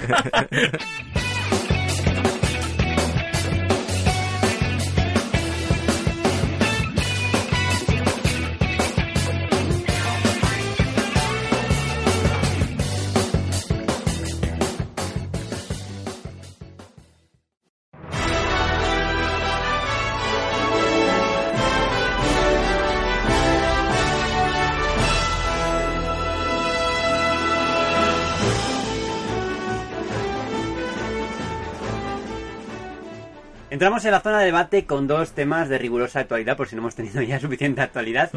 Eh, como sabéis, el pasado jueves se celebró un nuevo Nintendo Direct y Super Smash Bros. Ultimate ha vuelto a ser protagonista. No ha sido uno ni dos, probablemente más. más. ¿Cuántos Directs han dedicado a Super Smash Bros? Tres, cuatro. Dedicados, creo que tres. El del. El de. Bueno, iba a decir el del E3. El E3 Ese es un directo de Dos y medio, dos y medio. El del pasado me, el de hace unos meses, este y el del E3. Mm. Lo primero que os pregunto antes de. antes Una nada película, una hora y media. Una película, la he entendido. Yo ya me iba directo. Pele- a- a- Lo que a la viene peluca. es- Todavía no ha llegado la peluca de Gerald, por favor. Eh, lo que quería preguntaros es: ¿demasiada, ¿os habéis saturado con Smash Bros? Ya antes de, antes de que llegue. Yo, mira, me, me gustaría empezar porque sí, tal y como dice Borja. Mira, yo soy he sido un jugador de Smash de Nintendo 64. Ujú. Ese cartucho lo tengo, eh, no lo tengo fundido a la consola de milagro. Porque le he dado muchas horas y jugando yo solo incluso a la historia Sí, y sí, jugando contra los boss. O sea, he jugado muchísimo. Pero tengo tal sobredosis de Smash ya, con tanto direct, tanta información y tal, es que no tengo ya la necesidad de jugarlo. Ya lo Me sé el juego. O sea, salvo ese último brochazo que han dado, que yo creo que era lo que le hacía falta, el tema de la historia y demás, que ya me han vuelto a levantar un poco el gusanillo, pero vamos, mm, tengo sobredosis de Smash. Y es que más, eh, eh, eh, estaba leyendo la escaleta, ¿sabes? Que hacemos una escaleta para el programa, veo debate. Super Smash Bros. Ultimate en profundidad. Digo, ¿qué más ya? O sea, ¿qué falta saber de, este juego? Porque es que creo que no hace falta saber nada más. Entonces, a mí a día de hoy me tiene saturado. Es posible que lo compren, no de salida, pero bueno, mm, la verdad es que se han pasado, en, en mi opinión, con este último semestre de, de saturación de Smash y poquito más. Yo también estoy de acuerdo, y es que en Mm. cierto modo ya no hay secretos, ¿no? Porque antes Eso es. comprabas un juego y decías, ¿quién será el personaje secreto? Eso, Claro, es, claro. eso molaba mucho. Eso estaba pensando yo ahora. Es Digo, cierto Que ahora- una sombrita en la pantalla de elección y ¿qué será este? como el quién es este Pokémon, pues igual, pero quién es este, Es no, ahora ya cierto lo que en los tiempos que corren con internet, pues la Ah, es sorpresa se iría al garete en... En segundos de salida. Iba a decir 24 horas. Nada, no, nada, antes. Antes, no, no, los antes. dataminers estos ya lo Sí, están sí, ahí. Sí, pero jo, tenía un encanto eso de... mira, no sé qué me va a salir ahora de Sí. personaje. Como me un cromo, exactamente. Cuando te salía el New Challenger, New Challenger, decías, y decías, hostia, ¿quién "Hostia, es? será? Eso ya lo hemos perdido porque conocemos ya los 76 personajes de la plantilla. 74 más 1. ¿No eran 76? Mm, Con planta piraña creo que son 75. Tendrás... Pues serán Es que 75. claro, ayudante, no sé qué, es que ya... Pero es- Pero que es, no son ¿eh? 75, son 74 más 1 porque planta piraña lo consigues cuando esté hecho, pero si compras el juego de salida. Es decir, cuando si lo compras de salida ellos te dicen, tú tranquilo, que cuando Que tengamos la planta piraña, te lo damos. Y luego está el DLC, que ojo, yo he de decir una cosa. Al principio cuando vi lo del el Season Pass, que ya aprovechamos para informar de ello, va a haber un Season Pass de 5,99 euros cada uno, un total de 5 personajes que es escenario, tema musical y, y personaje, que uno parece que está cansa- cantado que va a ser el protagonista de Xenoblade Chronicles 2, porque mm, justo dijeron en ese momento lo de que el Mi se podrá disfrazar de- del protagonista y tal, parece que va a ser uno de ellos. Y em, si compras el Season Pass entero son 24,99. Pero es que, a ver, el juego tiene tanto. Yo no sé si compraré el Season Pass, probablemente sí, porque soy muy fan del Smash. Pero el juego tiene tanto que yo coincido con vosotros en que es que hubo un momento en que me sentía abrumado. Es decir, es que hubo minutos en los que dedicaron tiempo al menú de opciones. Buah, Sí, ya sí, me sí. acuerdo. Y de, y de definir todas las habilidades una por una. Pero yo he de ser sincero. Cuando ya pensaba que iba a terminar y tal, y digo, Buah, al final el modo Spiritus, que es este rollo que va a sustituir a los trofeos y tal, dije, nos vamos a quedar sin un modo historia. Que yo no soy nada jugador online. Nada, No, nada, no, yo nada. Yo tampoco. tampoco. O sea, en Smash reconozco que juego eh, este- en este tipo de juegos, por ejemplo, por ejemplo, en Super Smash Bros. de Wii U va fatal Mm. y no voy a pasar por caja para comprar el Ethernet. Mm. Es decir, o funciona bien como en Splatoon, que en Splatoon va de maravilla, o no voy a jugar como en Mario Tennis, que va horrible, Sí, sí. ¿vale? Si aquí va bien, jugaré online. Pero es que a mí lo que de verdad, creo que de verdad me merece atención, que incluso se dedicó un vídeo cinemático doblado y tal, es el modo de juego Era del mundo de las estrellas la perdidas. sí, sí. sí. Que tiene una pinta eh, tiene una pinta de que te puede durar 200 horas. Y Es esa, que esa dice- imagen que es tan, tan comentada de, de Sonic y Pikachu corriendo a la Sí, vez. sí, pero o es que- sea, eh, Vale que no hay trofeos, pero es que hay una cantidad de coleccionables que a mí, a mí los trofeos era lo que me incentivaba a seguir jugando. Y también creo que es interesante que el, pla- el, el plantel de personajes, vale que los conocemos todos, pero de inicio solo vienen 8, los de Nintendo 64 o 7. Y los tienes que desbloquear. Bueno, Y eso está es, bien. Eso es un desafío interesante. Sí, porque en Mario Kart 8 Deluxe te venían todos desbloqueados. Ya. A mí es que siempre me ha gustado eso de ir desbloqueando. Para A mí mí- ese era el incentivo. ese- Me exactamente. falta ese de la esquina. a Sí, por sí, sí, y es que ha sí. sido siempre así en los juegos de Nintendo. Claro. Mm, Es así, es así. Mm. Ibas, tenías que conseguir ciertas cosas para obtener a los Sí, nuevos o pásatelo personajes. en modo difícil en menos de no sé Claro. cuántos minutos. O pásatelo en este modo eh, muriendo solo un máximo de tres veces. O sea, ese, ese- ese es- para mí eso es Smash Bros. O sea, yo entiendo toda la vertiente online y multijugador, pero vamos. Mm. O sea, si eso lo respetan y si eso es tal como lo comentáis y tal. O sea, puede que hasta mm, que me lo compre ahora. Me, me- me estáis convenciendo. ¿Os paga Nintendo o algo? ¿Qué pasa? Descubríos. Sacado el señor de Nintendo. Un detalle, son 76 personajes, ¿eh? Oh. 76. Son 76. Sí, porque han, han metido además a mi querido Ken. O sea, voy a tener que ampliar hablar- la colección de amigos. personajes nuevos, pero realmente lo de Ultimate es que es un nombre que le va al pelo. O sea, Sí. es de verdad, es Ultimate. Y yo creo Bueno. que ya se despeja la duda de que esto es un port mejorado del de Wii U. Es que no tiene nada que ver. Exacto. O sea, la base mm, técnica y la base posiblemente jugable sea la misma, pero es que a nivel de contenido, es que esto es Ultimate. Es que le viene como anillo al dedo, ¿eh? Habrá que ver. Y Es que se va a poder jo- se va a poder escuchar la música del juego en modo sleep con la consola, que esto Ah, lo, ¿sí? lo, lo desvelaron. Si tú conectas los auriculares, además Ostras. salía una chica con la con la Nintendo Switch en el, en el bolso y tiene tantísimos temas el juego que no sé cuántos temas musicales tenía, 800. no lo sé, número no lo sé, pero Y Para- todo, y el- todo cabe en un cartucho. Eh, había una broma en Twitter que me hizo muchísima gracia. Vaya. Decían, Super Smash Bros. Ultimate va a ser el primer juego de Nintendo Switch que vengan dos cartuchos. Eso es. el, el tema es que le han dado, o sea, han cuidado muchísimo los detalles. Veía el otro día un tweet que hablaba de, del Hadouken de Ken y de, y de Ryu. Y es que habían captado, no sé qué onda tiene el Hadouken de, no me acuerdo si era de Ryu o de Ken, que tiene algo diferente y estaba ahí. O sea, Claro, que sí, han- sí, sí. Lo han el mimado. detalle, el nivel de detalle es espectacular. O sea, Hombre. han cuidado este juego a tope. Normal que le dedique tanto tiempo, pero Es que Smash Bros. en el momento en el que se abre a recibir a personajes icónicos de otras sagas, yo creo que eso fue maravilloso. Desde Mega Man, Sonic, tal. Son personajes que nunca hubiese soñado ver juntos en un Eh, juego. Solid Snake. Solid Eh, Snake, es que es- Bayonetta. Es que hay de todo. Solid, Solid Snake es David Hater también en este en este Smash Bros. Creo que dijo que no le habían No llamado sé. para grabar nada. Sería se- serán los serán los mismas voces que Sí, sí. Javier Sanabria, eh, Sarin, un jugador competitivo de, de Street Fighter, Dragon Ball Fighters y tal, eh, ponía una imagen comparativa con la recreación física de, De Ken. de Ken Mm. y la comparaba con la de Smash y decía, adivinad cuál es el de Capcom. Y es que salta a la vista. Sí. Es que el Hombre. trato, el trato que le ha dado Nintendo a, Mm. a algunos personajes, en especial los de Capcom, con Mega Man también, es que Pero yo diría que detrás de eso está Capcom, porque al final es su, su personaje Espero que sí. y tienen que estar. Yo Espero hablando, me desvío un poco hablando con, con Bandai de cómo metieron a Geralt de Rivia, me dijeron que estuvo CD Projekt detrás de manera constante. Entonces entiendo que co- con esto de Mega Man y tal está Capcom detrás. Lo que pasa que, bueno, será Nintendo quien ha propuesto utilizar esas imágenes clásicas antes que acudir a la de eh, Street Fighter V, por ejemplo. Eh, sí, eh, más cositas sobre el juego. Sí, podemos comentar. Más. Podemos, más podemos, cositas. podemos comentar también el tema de que en el modo online desaparece el For Glory y el For, for Fun. Ahora tienes una configuración totalmente manual con reglas para que tú elijas todo lo que quieres eh, incluir en las partidas y lo que no. Entonces el matchmaking va a tener en cuenta varios factores. Por un lado, en el, en el modo online va a haber diferencias, va a haber modificaciones. Ahora ya no va a estar el modo for fun y for glory, sino que vas a poder configurarlo de forma manual mm, de la forma que tú quieras, introduciendo factores como los objetos, etcétera. De esa manera eh, es va a ser uno de los factores con los que se establezca el matchmaking. Es decir, el, matchmaking del juego va a tener en cuenta tanto tu nivel con el personaje que elijas, no con tu nivel como jugador, sino el personaje que hayas elegido, que eso es muy interesante, va a tener en cuenta una serie de criterios eh, cifrados, ¿no?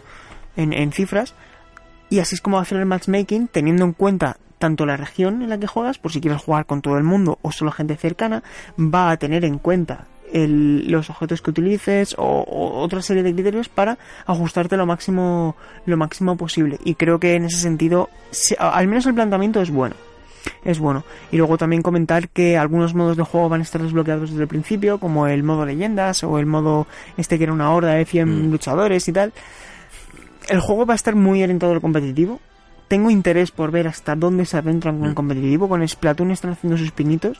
El problema de Nintendo es que no quieren entrar en, en torneos importantes, sino Mm. que quieren hacer los sellos individualmente, como el. Campeonato Europeo de Splatoon.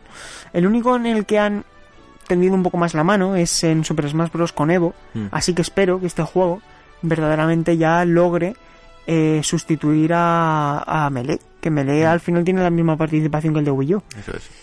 Entonces, no sé, pero ah, mm, ¿qué, ¿qué notáis vosotros que le falte? Si es que le falta algo. No, es Para más, eh, pues yo, Waluigi, yo ¿no? redondearía. Eso es. Yo redondearía a 100 personajes, ya que estamos 76, dame 100 ya, porque es que no vamos, sé, no. vamos a que- aprovechar esto para, para meternos en el tema de las decepciones, que las ha habido también. Una de ellas es Waluigi. Y otra de las más sonadas ha sido Hans. Hans, de Golden Sun, que para troleo máximo pues ha aparecido como, como espíritu, ¿no? O como ayudante.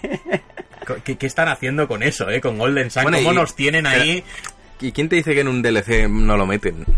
Eh, creo que se habló de que no se iban a meter nuevos personajes por DLC, puede Ah, ser. no, pero si O me lo he inventado. No, no, no, al revés. sí. Todos Sí, sí, hay nos season han dicho que ha dicho, además dijo Sakurai, teniendo en cuenta que en el plantel inicial están todos los personajes que hemos cogido de todos los juegos anteriores, dice, todos los que haya a partir de ahora serán nuevos. Por tanto, no podemos sacarlos hasta final del año que viene. Ah, amigo. Por eso es la justificación que dio Sakurai para decir que el DLC de los 5 luchadores no van a llegar hasta dentro de un año. Vamos. Uf.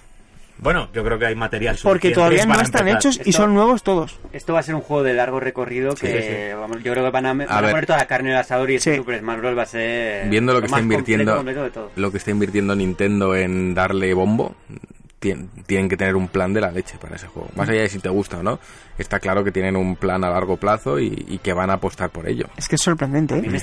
Sois malas no personas, me lo voy a comprar Yo ahora. estoy igual, yo estoy igual, ahora. Estaba en plan, Venía bueno, aquí todo, todo troll en plan, no lo voy a comprar, Smash Bros, estoy saturado, sobredosis, eh, ¿qué me lo voy a comprar? Yo creo, yo que- pasamos, lo reservamos. Eso es. Yo creo que van a hacer mucha fuerza a nivel de marketing también, que eso influye mucho. Y teniendo en cuenta que este año no está el Pokémon Tocho, Mm. que está Pokémon Let's Go, que no necesita tanto soporte de, de promoción, Mm. yo creo que es que Es- van baza, con todo, sí. ¿eh? Van con todo con este juego. ¿Vosotros es. creéis que veremos la peluca de Geralt de Rivia en Como Smash DLC. Como DLC solo andando y arrastrándose si- por el si- suelo. Si meten a Legolas, sí. Ya estuvo, ya estuvo en Soul Calibur, quién sabe, ¿no? Igual lo vemos y además igual es la versión Henry Cavill. bueno, es la versión del hacendado ya. Por lo menos ahí sí que hubo respeto. Este es precisamente nuestro segundo tema de debate, que es la serie de Netflix, que ya tenemos algunas pinceladas de lo que va a ser. Va a salir en 2019, aunque al principio se comentó que sería en 2020, si mal no recuerdo. Pero no, hemos visto una Hombre, prueba... La fase de maquillaje va bien Una prueba de cámara con el amigo Henry Cavill. Desde aquí, si nos estás escuchando, un saludo. Un saludo. Desde luego, desde luego. O sea, el cambio de Superman a Clark Kent poniéndote unas gafas, lo llevas bien. O sea, eso lo tienes cogido. Ahora, lo de pillo, chupito y peluca, lo llevas, lo llevas chupo. Lo lleva Dale- una vueltecita. Eso más que a Henry Cavill se lo tendrías que decir a la responsable de maquillaje. Bueno, ¿no? pero él De puede meter mano que está ahí dentro. eh. De todas formas, hay que comentar también que esto es una prueba de maquillaje, no igual no es la versión definitiva, ¿no? Además, habrá- es posible que hayan escuchado todo lo. Pero vamos a ver, si Netflix lo ha hecho público, ¿por qué? ¿O se sienten muy orgullosos de esa mierda? ¿O, o- o- o- o quieren viralizar y el atraer toda la atracción? sí, sí. En plan, mirad, vaya truño están haciendo. No lo sé, tío. O sea, yo, desde mi humilde posición como señor de GTM, no me atrevería a mostrar nada de la revista que estuviese en un estado deplorable. Y considero que el señor Henry Cavill y su peluca están en un estado deplorable, ya no por hablar de, de esa armadura hecha de plástico brillante. Yo os voy a no decir entiendo algo, os voy a decir algo que va a quedar grabado en, el- en este podcast. Bueno, Bajo- bajo su para la posteridad. Ahora Eh, que no nos añádele escucha eco, nadie. Javi Bello. Ahora que no nos eco. escucha nadie. La Breve. serie va a ser la hostia, la hostia. Y vais a tener que comerla. Bueno, pues igual te las vas a tener que comer tú, porque... Pero con churros, por favor. Eh, sí, bueno, yo te, la- te lo empujo con lo que quieras, pero vamos a ver. ¿Qué adaptación, eh, ya eh, habla- hablando en general, qué adaptación eh, merece de videojuego? Bueno, videojuego, anime, lo que queráis. ¿Qué, qué adaptación, que pueden ser muy pocas o ninguna a lo mejor, merece que, que nos quitemos el sombrero? Al final, son cosas, eh, por ejemplo, esto de, de, de Witcher, son, es una cosa, mm, yo creo que todavía sigue siendo de nicho, fíjate lo que os digo, de Witcher, al final las obras son de nicho, conocemos los juegos, pero las obras son de nicho. eh, ese hombre polaco eh, es muy afilado a la hora de escribir y tal. Eso hay que saber llevarla a una serie de Netflix comercial. Eh, igual me equivoco, pero el autor está dentro, de está dentro. ¿no? ¿Puede Sí, ser? sí, sí, sí, está dentro. El autor está dentro, pero es verdad que la- lo grande de The Witcher es la narrativa y la manera en la que Sapkowski escribe. Eso trasladarlo a una pantalla es difícil porque Sapkowski te transmite sensaciones, pensamientos, amarguras Sí, sí, que sí, sí. captarlas en imagen va a ser muy difícil. Ahora bien, la imagen de Geralt como tal es una imagen muy potente, muy bien construida y todo aquel que lo haya leído sabe que es un tío muy taciturno, es un tío que es poco atractivo, es albino, eh, su mirada es la de alguien que está realmente cansado de la vida, que está decepcionado del mundo en general. Y a mí eso, ni con maquillaje ni sin maquillaje, lo que he visto en esa imagen, No me, nada. no me, yo no estoy viendo a Geralt de Rivia, sí lo veo en los juegos de CD Projekt, que lo han cogido muy bien. Incluso lo veo un poco embellecido, un poco tratado de hacer atractivo cuando él no se supone que sea Hombre, atractivo. en el tercer juego se supone que no, o sea, es un poco como Sí, es guapo, un- ¿no? Para... Es, es, es, es- No es- es- atractivo, no es atractivo. No es que sea guapo, es atractivo. Es atractivo, es un tío que tiene carisma, pero Sí, sí, sí, sí. que en los libros no es alguien tan atractivo, es alguien que está decepcionado con el mundo en general, que Más bien que huraño, es- antisocial Es alguien también. muy gris, que, que no tiene fe en la humanidad, que les considera más monstruos que los monstruos que él mismo caza, Sí. y esa ironía y esa manera de percibir el mundo que le rodea en, en un en una folclore eh, eh, polaco tan tan gris, no lo veo en un tío con las facciones perfectamente definidas, una peluca perfectamente visible, y Plastificada. un, un mentón que te da para ser Batman. eh, yo no lo veo. Yo hubiese cogido a alguien que fuese mucho más oscuro, mucho más gris y que no te transmitiese que su atractivo precisamente no fuese el físico, sino el carisma que se esconde detrás. Que lo maquillarán bien y lo harán una serie espléndida, no me cabe duda por la presión que tienen en cuanto a un público que espera de ellos mm, algo, algo grande. Eh, que los que hemos leído el libro y nos hemos enamorado de la obra, vamos a ver lo que leímos en, en pantalla, creo que no. Es que aquí hay, hay otro tema que tenemos que tratar y es el tema de las adaptaciones. Mm. ¿Hasta qué punto tiene que ser una adaptación fiel? Porque, Claro. por ejemplo, os pongo un ejemplo, El Señor de los Anillos, Las Dos Torres. Mm. Es un, bueno, en general la trilogía pues siempre ha gozado de, de- de fama. buena fama y de hecho yo creo que reactivó un poco el fanatismo por Tolkien, Sí, etcétera, sí. etcétera. Sí. Pero El Señor de los Anillos, Las Dos Torres tiene cosas Ya, muy, muy, diferentes de, Es por que- ejemplo, la batalla del abismo de Helm, que sabe que están los elfos. En Y el todo lo que no se pasa, deja. Y hubo, en su momento hubo muchas críticas, pero realmente hay que ver si en la narración de, en, ese- en esa narración en particular encaja o no, porque si te, si lo que piensas es que se van a trasladar todas las cosas a- del libro a la No. pantalla, siempre te vas a Por eso decepcionar porque decía- siempre hay cambios. Por eso decía que y viceversa, porque muchas cosas de las dos torres no se ven en, en la película. Entonces, yo el motivo por el que estoy esperanzado, Mm. en cierto sentido, con la producción de Netflix en, a nivel de serie con, con The Witcher, es que es una serie y no es una película. Mm. Porque al final, lo bueno que tiene Juego de Tronos, que creo que eh, puede ser válida esta comparación, es que hecho, son muchos perdona. libros pero adaptados a temporadas y eso te da mucha cobertura Para te- profundizar. para profundizar a nivel narrativo. Mm. Entonces yo espero que aunque a mí tampoco me, impacte a nivel visual, espero que sí me impacte por lo que se me está contando. Eh, ahora que comentas lo de Juego de Tronos, eh, es importante señalar que las series como The Witcher vienen precisamente a raíz del hueco que va a dejar Juego de Tronos cuando acabe en 2019. Todas las Además, cadenas, la- que la- HBO, Sí, sí. eh, que va a sacar ahora una, bueno, está perfilando ya la precuela de Juego de Tronos, pero tenemos a Amazon que ha comprado El los Señor de los derechos no solo de los libros, sino de la trilogía de Peter Jackson, o sea, todo el universo de Peter Jackson también es suyo. Y van a hacer una serie precisamente por, por eso, porque lo que quieren es Seguir la senda de la claro, fantasía, ¿no? Y la- eh, si salir de Netflix, Netflix ha comprado las crónicas de Narnia también. Ostras. Que es que Narnia, yo lo digo mucho, rato, sí, sí. Narnia, si lo planteas como una serie, sale mucho mejor que en tema de libros. Cualquier libro. Es Y que no olvidemos que Warner Brothers- Totalmente de acuerdo. Warner Bros. también va a tener, está perfilando también su plataforma Mm. y tiene Harry Potter. Ojito Y ahí. Potter. Y ojo, ojo, Fíjate que sin estar en la escaleta hoy hemos hablado de Harry Potter, un huevo. Eh, sí, fíjate. Yo aprovecho para Maldito meter Warner. cositas ahí. el tema de los servicios bot, los Sí. video on demand, va a dar mucho de qué hablar de aquí a un año, Mm. porque Apple, cuando entre en juego con esto Buah. y lo ofrezca de manera gratuita a todos los usuarios Mm. de iTunes, ojo, porque yo no creo que Apple no llegue con una exclusiva al menos. Yo lo que no creo es que Apple ofrezca algo gratis, fíjate. A que sí, es como muy Eso, raro. Pero es que es lo que está sonando En cuanto a la producción de Apple, por lo que he escuchado, eh, quieren llegar a, a todos los públicos. No quieren hacer eh, series como por ejemplo eh, produce HBO, series más serias y más... Producciones propias, a lo mejor. Sí quieren hacer producción propia, pero más dirigido a la... Al gran público. Yo creo que Netflix público. está destinado a pasarlo muy mal a partir de ahora. ¿Quién? Netflix. Netflix. Primero por, por dos motivos. Por Disney, Mm. que Disney tiene que decir también Va a hacer su plataforma, que ¿verdad? el, el año que viene y todo lo va a perder Netflix, Mm. todo lo que tenían de exclusivo de Disney, que esto es Star Wars, esto es Pixar y esto es Disney. Uf, Eh, propiamente es que. Disney, el caso de Disney es muy complejo porque eh, también tienen, además de Disney, ahora no me sale el nombre de la plataforma.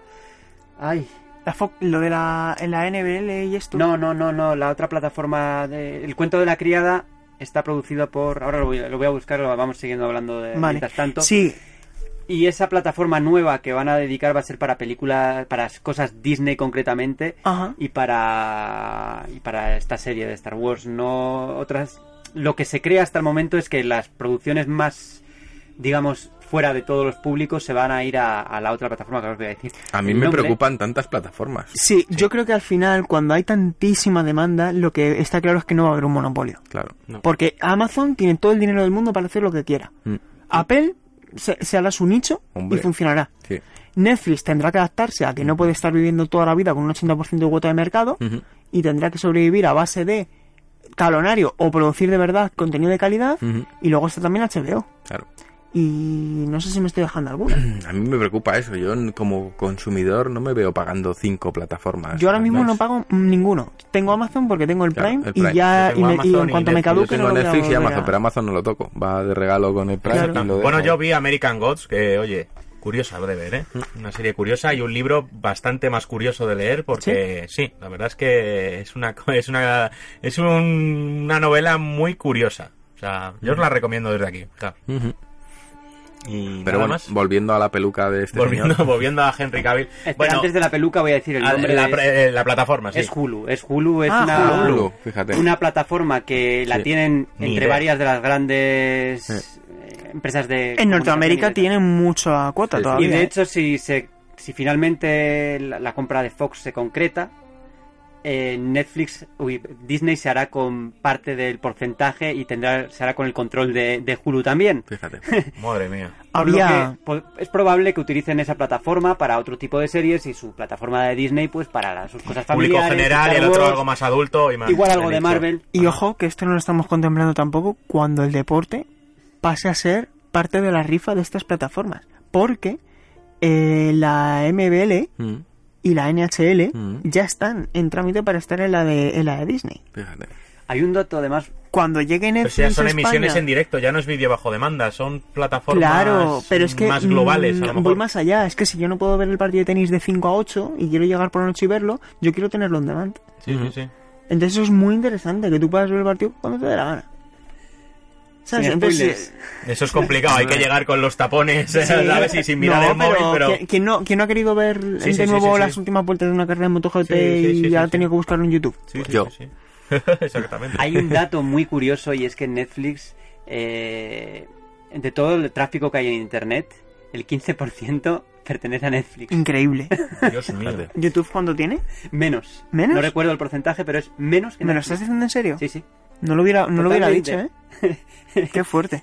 Así que Netflix está muy, muy potente. Mm. Y PlayStation tenía un porcentaje altísimo también, ¿eh? PlayStation eh, PSN sí, bueno, tenía un, si no recuerdo mal, no quiero fallar en los datos, pero creo que era un 1% o alguna cosa así. Ahora voy a... Sí, que ya Joder. subido. Pero es que el Uno de 15 cada de Netflix es una salvajada, ¿eh? Pero bueno, porque Netflix, eh, las redes sociales las maneja muy bien, las promos las maneja muy bien y siempre se está hablando de Netflix por Y porque ahora mismo por es un otra. monopolio, prácticamente. Exactamente, Claro. ahora mismo. Por eso digo que lo va a se le pasar acaba, se le acaba. Yo creo que se le acaba, porque es que no los monopolios se acaban. Mejor. Y os adaptan o, cu- o va a empezar a haber titulares alarmistas Netflix cae en bolsa, no sé cuánto. Mm. Ojo, que las transiciones tienen que ser dulces para todos. Incluso cuando estás arriba del todo. En su momento, además, se habló de que, de que Disney estaba estudiando la compra de Netflix. No sé si os acordaréis. Bueno, es que Hubo a- hablando de, rumores. de Netflix, ahora recuerdo algo de leí por ahí de que están tam- trabajando ya con The Legend of Zelda. Que Están adaptarlo. negociando. Es rumor todavía. Es rumor, ¿no? A Es ver, un rumor, sí. una serie con un protagonista mudo. eso No es la primera vez. No, es la primera vez que hay una serie de Zelda. Lo sé. No, no, no. Y ahora que lo decís, Oh, es evidente, es evidente que todas, todas, todas, todas, yo estoy seguro que las reuniones que han tenido sobre, todas han puesto sobre la mesa en algún momento Nintendo. Y. Nintendo no es tonta. Nintendo puede ver también aquí un filón. Oh. El parque mm, de atracciones sí, de sí. Universal es el primer estímulo de eso. Y lo de que mm, Super Mario va a ir al cine, y tal, todos esos rumores tienen que venir de algún sitio. Yo creo que de aquí a tres años vamos a ver ya la primera producción. Bueno, ya hay en, en- Audiovisual. en- está Sonic ya en proceso de película. Sí. Ya se han visto imágenes. Pinta. En- Pinta trospida. persona. Pinta. Pintan bastos. Pinta bastos. Pinta peluca.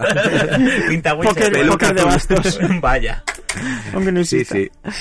Pero bueno, no sé, yo. Y la peli de Super Mario mítica también. O Fíjate, con los eh. velociraptors esos que era Yoshi, que fue, jo, es que esa película de principio a fin, los, los gigantones cabezas reducidas que eran los, los cupas, eh, o sea, es que era muy raro, era muy raro También todo. hubo- también hubo Pero yo la recuerdo con mucho cariño, tío. La verdad es que la recuerdo con mucho cariño, aunque fuera tróspida Porque de en ese momento abajo, no te quejabas. Era bueno, pero han llevado es que era, era- exactamente, era lo único que había y decías, maravilloso, me sirve. mira pero ahí. es que es tróspida de principio a fin, Sí, pero sí, sí.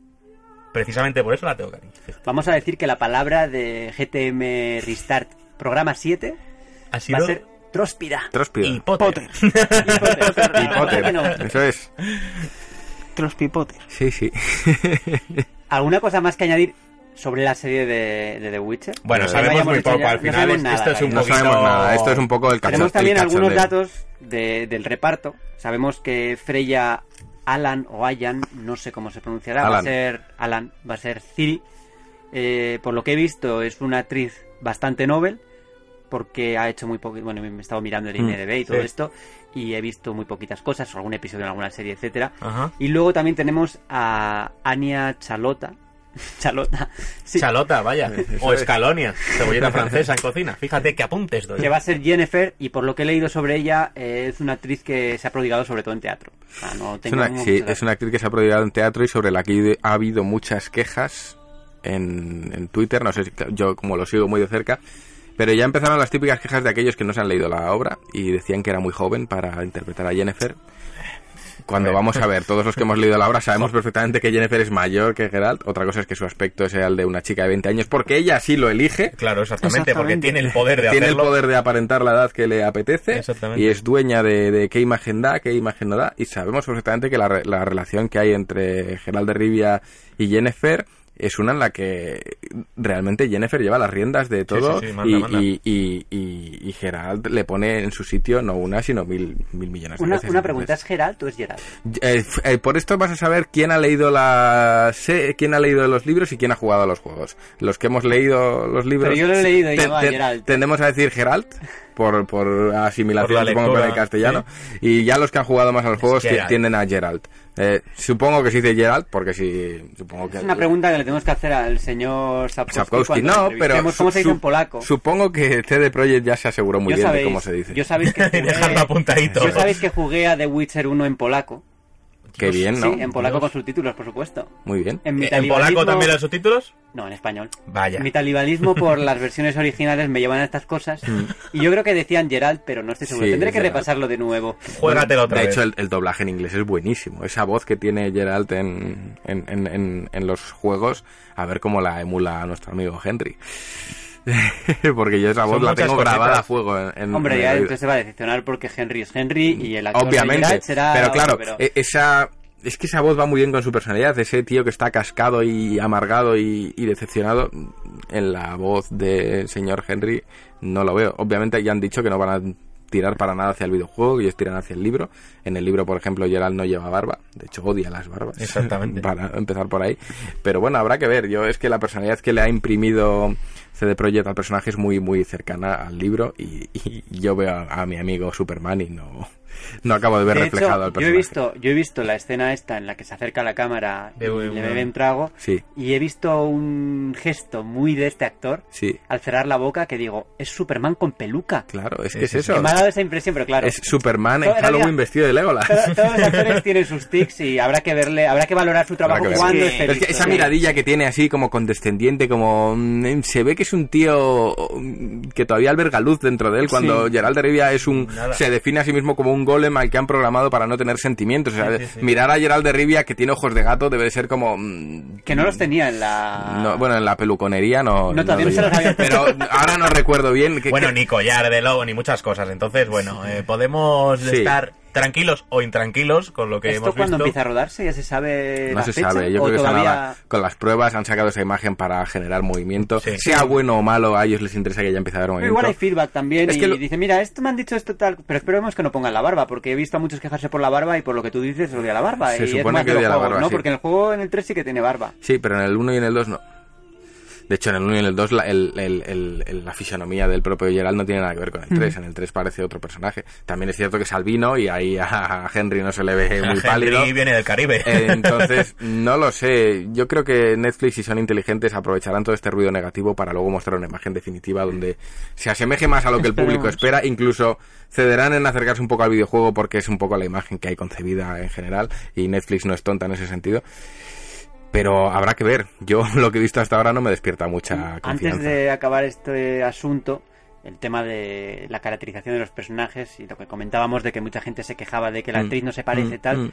y realmente una actriz o un actor como tal no tienen por qué parecerse tiene al personaje, parecerse que luego todo nada, depende de la caracterización. Es como leía, ¿por qué esta no es pelirroja? Y la personaje es pelirroja. pero vamos a ver, hoy en Y- día, y- o sea, ¿qué importa? Y Sansa Stark, la actriz, es rubia y Claro, está teñida. claro. Pero no, yo creo que lo que tiene el que personaje tiene que hacer lo suyo. el y personaje está. tiene que hacer lo suyo y sobre todo te tiene que convencer. Ahí tienes a Brian Cranston en Breaking Bad, que es el padre de Malcolm, y te convence de que es el narcotraficante más malo del mundo, pero es que en sus inicios te convence de que es el Ned Flanders medio típico. Exactamente. Entonces, ese es el actor. Henry Cavill, ¿qué pasa? Que en estas imágenes que he visto a mí no me transmite esa oscuridad que sí me espero de, de Geralt de Rivia. ¿Podrá conseguirlo? Habrá que verlo. Yo no le critico ni que sea guapo, ni que tenga facciones apolíneas, ni nada. Le critico que no sé si Que no los, tra- los trabajos que, sea, que he visto de ese actor no han conseguido transmitirme esa oscuridad que sí percibo en Geralt de Rivia. Pero igual te podría haber dicho antes de ver Breaking Bad que ese actor no me transmite la maldad que acaba transmitiendo Brian Cranston al final de, de- de Breaking Bad. Entonces, Pero pre- hay que tener- precisamente el Superman de, De Cavill. de Cavill es un personaje bastante atormentado en el sentido de que todo le sale mal, sobre todo en la Batman vs Superman es un auténtico, le pegan todos. Le salió mal hasta Sí. la película, fíjate. O sea. Bueno, eso ya probablemente no sea culpa, Eso es. probablemente no Desde sea luego. culpa suya no, no, no, es que le estamos dando ya una cera que gratuita por pobre hombre. cierto he de decir que la tengo en versión extendida y a mí me gusta Batman v Superman lo que no me gusta Y tanto Final Bout. lo que no me gusta lo que no me gusta tanto y es que vi la primera escena de la Liga de la Justicia y vi que le habían quitado el mostacho digitalmente y eso, Eso es es. peor que la peluca porque Eso se- es. sí es como Aznar no como bueno no quiero meterme en política pero que tú le ves a Aznar sin bigote pero le ves con bigote Sí, sí, Sí, Pues sí, lo- sí, lo tienes asociado directamente, Eh, exactamente. eso sí, sí, es sí, así. sí, es verdad, verdad. Sí, pero bueno, a ver, yo al actor no le tengo tirria ni mucho menos, espero que... se- creo que es una buena oportunidad también para él Suya, sí, desde resarcirse asumiendo el papel de un personaje que sabe sobre el que hay unas expectativas brutales, sobre el que se ha declarado fan, él ha dicho que es fan de, de los libros. Habrá que verlo, yo estoy es- expectante. No sé si lo conseguirá, pero oye, ojalá. Es- es- Está claro que aquí todos la vamos a ver, o sea, Hombre. eh, haya peluca, haya confeti, la vamos a ver y ya, pues la- eh, supongo que El ac- Borja la analizaremos en profundidad por aquí. el actor que ¿Qué te hace de? Jaskier me pega mucho, tío. He ¿Sí? visto, sí. No, no le he visto. Sí, sí, sí, sí. No Hostia, sé. Jaskier, otro personaje también Bueno, complicadete, ¿eh? Que personajazo. tiene, claro, que tiene que hacerlo muy bien, Eso ¿eh? es, O sea, el, el- menudo- el- el- como se dice ahora, el cuñado típico al que al Oh. final se le va a coger cariño. Sí, es, sí, sí, es sí, un personaje al que se le coge un cariño tremendo, al menos en los libros. En los juegos es un poco más capullo, pero en los libros yo le, le recuerdo con gran cariño a ese personaje. Entonces habrá que ver. Jennifer también es un personaje muy potente, es un personaje que si se desarrolla bien, para los que hayáis vi- visto vikingos, estará al nivel de la Gerza, si no Sí. más. Sí, sí, totalmente Eh, de protagonista. Sí. Entonces, es que hay un elenco de personajes ahí muy curioso que si lo explotan bien va a salir una serie Sí. eh, muy, muy bonita. Y si no, pues Death Note. ¡Bueno! The Witcher el primer The Witcher ya podríamos considerarlo retro casi no Totalmente. totalmente Sí, sí, sí. Algún día hablaremos de él, porque sé que aquí no... Bueno, hay gente... No, no te, no, no te a ti no te gustó, ¿no? El primer- A mí no, no, control te pido.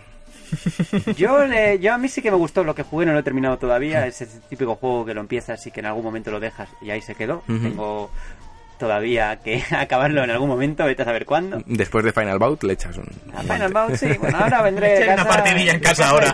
No, no, este, en realidad estoy jugando aquí debajo de la mesa. no. Está Dragon Ball Final Bout aquí. Eh, vamos a hablar un poquito de retro, como todas las semanas, con unos segundos de música y sin churros ya de por medio. Que no queda ni uno. Adentro, Javi.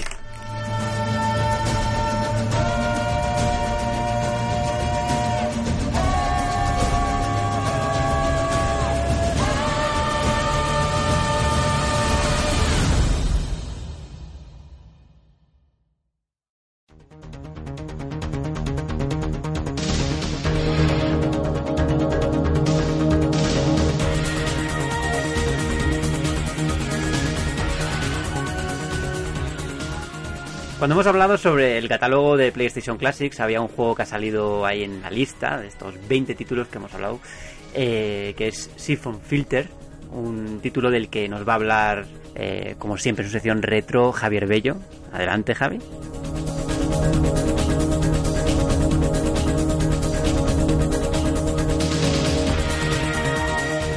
Muy buenas a todos, soy Javier Bello y os doy la bienvenida a la sección retro de GTM Restart. Habemos PlayStation Mini y habemos polémica por el listado de títulos que ostenta.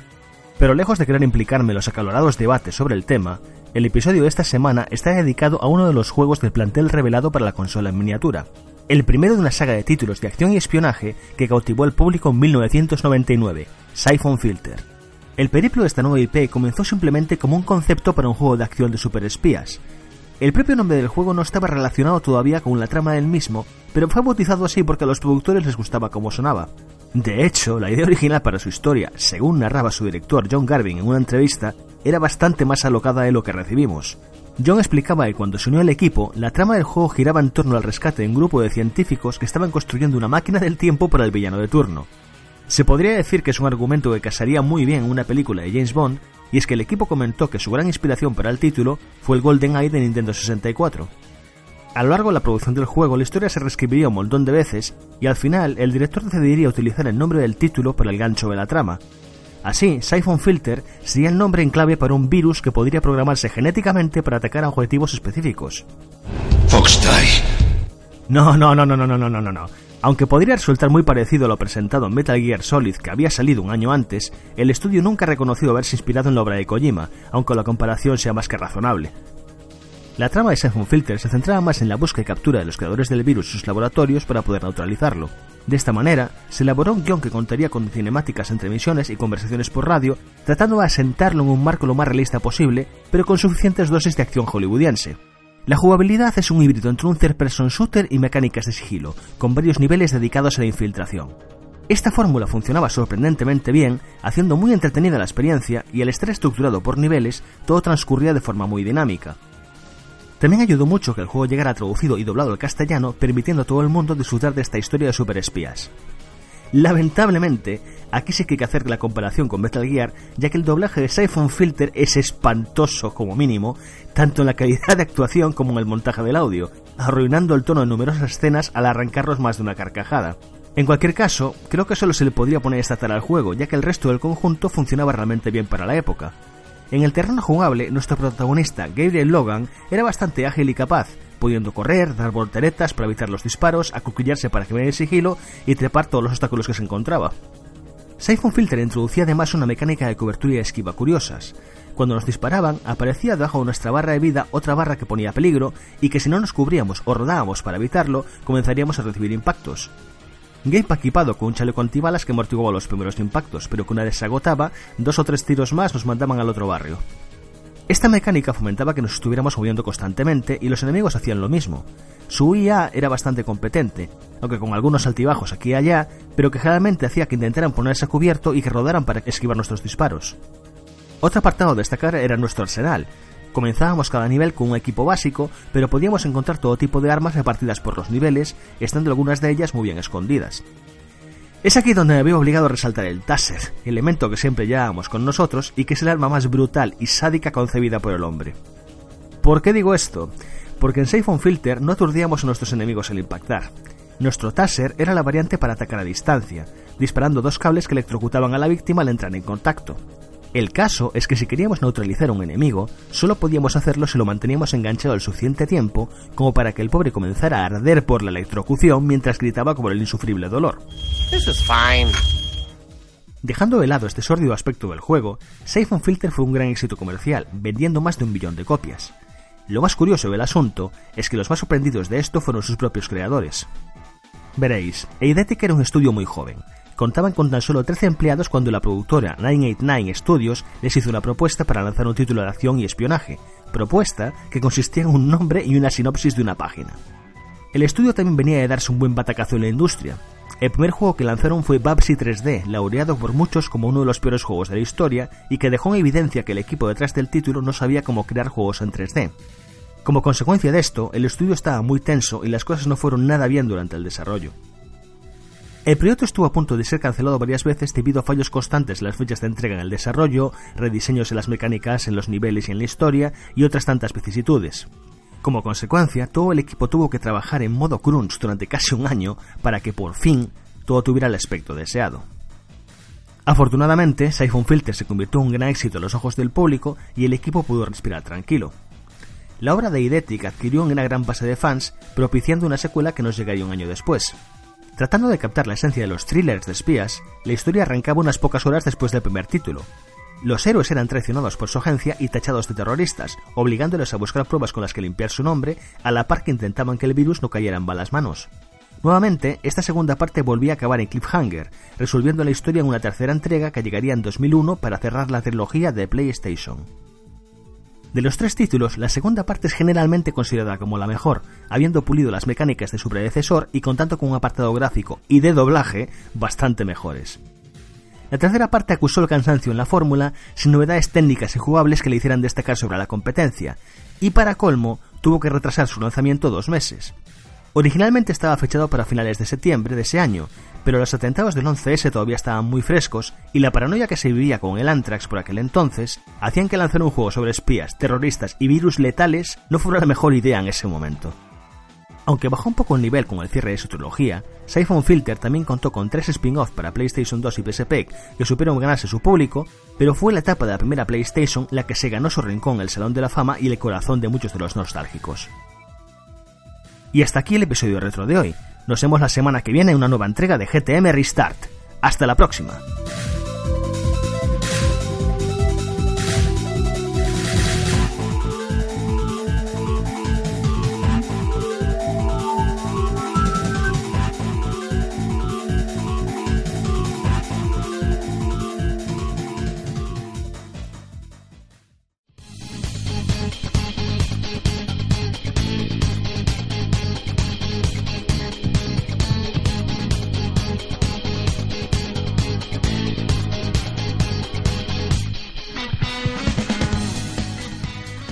Llegamos a vuestro momento, al momento de los socios. Eh, vamos a contestar a las preguntas que nos habéis ido mandando a lo largo de esta semana. Así que, Juan, dale caña y empezamos a responder. Eh, pues sí, traemos cuatro preguntillas que he seleccionado previamente solo viendo a quienes las mandan. No los he escuchado. Rami puede ver ahí que están las bolitas de que esto no se ha Sí, escuchado. es verdad, es verdad, es verdad. Eh, nos han preguntado varios socios que cómo pueden participar en esto y es verdad que quizás deberíamos decir cómo, eh, porque somos así de listos y no lo hemos hecho antes. Y lo suyo es que os paséis por Discord, que tenemos ahí el canal de la comunidad, hay un canal de podcast donde está todo bien explicado. Nos podéis mandar las preguntas por email en formato audio siempre a ser posible. ¿A o qué email? a jtejerina.gtmediciones.com o también nos lo podéis pasar por, por Telegram a, a mi Telegram personal que está colgado dentro de- del canal de Discord. Eh, han venido bastantes preguntas esta, esta semana a pesar de que las hemos pedido con poco tiempo. Ya si estáis escuchando esto podéis empezar a mandar preguntas desde ya. Vamos a empezar por nuestro compañero Carlos Martín, sevillano, y os dejo con, con un audio de 12 megas que nos ha dejado aquí. No sé qué nos querrá decir. Muy buenas a todos, soy Carlos Martín y este es mi audio para GTM Restart. Notaréis que mi voz va variando paulatinamente debido a un resfriado. Mi objetivo es daros la enhorabuena por el proyecto tanto de la revista como del podcast. En primer lugar, a Borja Ruete por llevar los mandos del programa cada sábado. Arigato gozaimasu, Borja. Y bueno, a Juan felicitarlo en especial por esas increíbles portadas que se curra mes a mes. Y bueno, per- perdonadme que estoy aquí saliendo de la biblioteca. Son las 3 de la mañana y mañana a las 7 tengo que estar en planta, así que unas 4 horitas de sueño. Pero bueno, alguien tiene que hacerlo y... A Alejandro Castillo quería decirle que aunque a veces esté regular un poco tirando, a mí lo que me levanta el ánimo es cogerme una de las GTM que tengo atrasadas y zambullirme en sus análisis tan curados y, y objetivos que tiene. A Sergio me gustaría darle la enhorabuena por su libro de Pokémon y su profesionalidad, sacrificio y conocimiento en todos los medios de comunicación de videojuegos en los que lo he leído o escuchado. Tan solo quería preguntarle que a qué santo le rindió tributo para sacarse el 100% de Pokémon Esmeralda. Al hombre pollo he de mencionarlo por sus audios y textos retros que me acompañan tanto en la revista como en el podcast. Gracias a él he conocido juegos pasados que probablemente habría caído en el olvido para mí. Eso es todo por hoy. A Ramiro decirle que se pase más por el podcast, ya que la visión que tiene, así un poco más amateur o sincera de la industria, nos gusta mucho. Así que, joder, un chain.org para que sea fijo.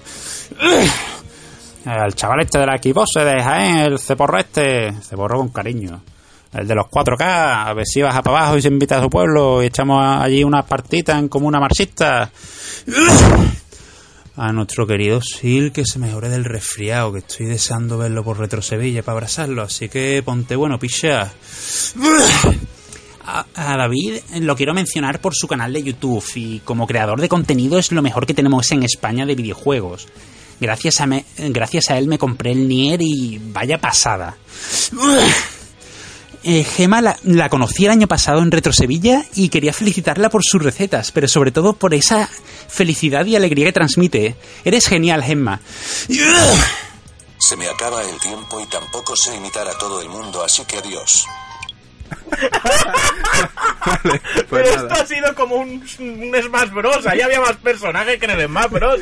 ¡Ostras! tío. ¡Ostras! Pero ¿cuál es la pregunta? No, ninguna. Creo que es solo un audio, ¿no? un reconocimiento. Lo que no era de este audio era el siguiente. No era este audio.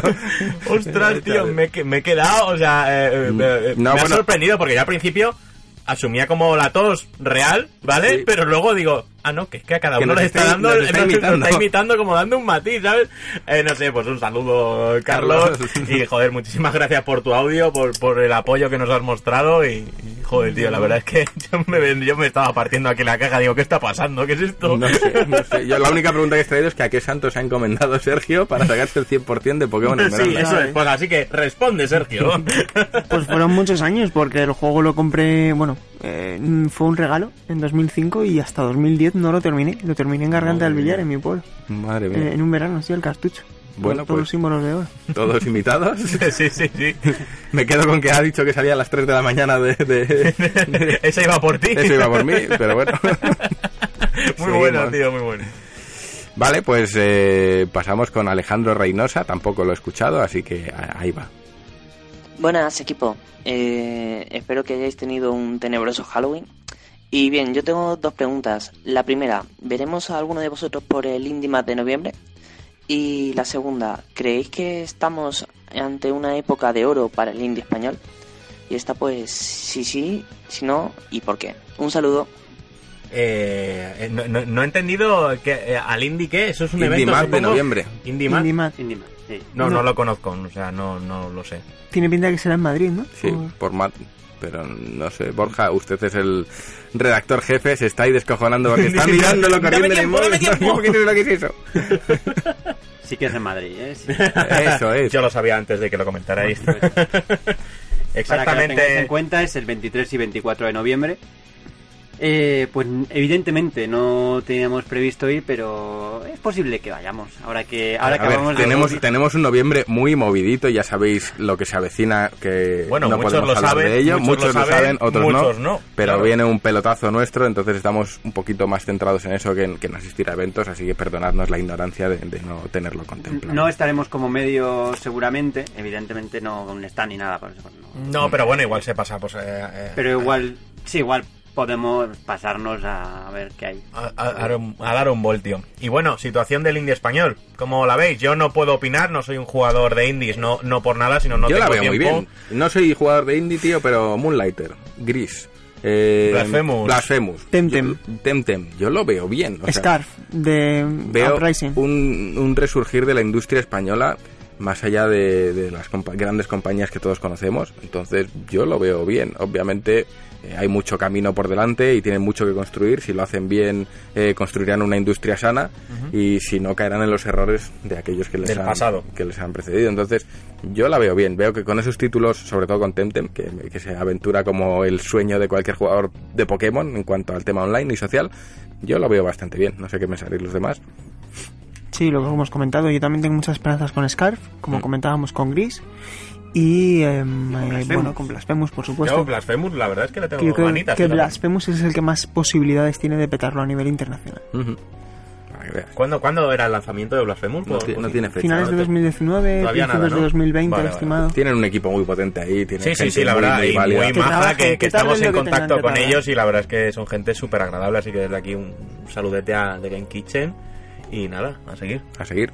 Pues pasamos con José Piqueres, socio que vino a la cena, se vino desde Barcelona a conocernos. Feria estuvo ahí con nosotros todo el rato diciéndole, pero José, tío, tienes la feria, de, date una vuelta. Sí, sí, sí, ahora voy a ir, pero yo estoy aquí, necesitáis algo, lo que sea. Nos trajo Cacao Lads, que ya Sí, es como sí, la sí, tradición la de tradición. GTM. Y, y bueno, la verdad es que chapó, o sea, chapó a él a- y a su pareja porque fueron, la verdad, Encantadores, increíbles. encantadores. Bueno, vamos allá con José y a ver qué nos cuenta. Hola a todos, soy José Piqueres y os quería hacer una pregunta con un poquito de salseo.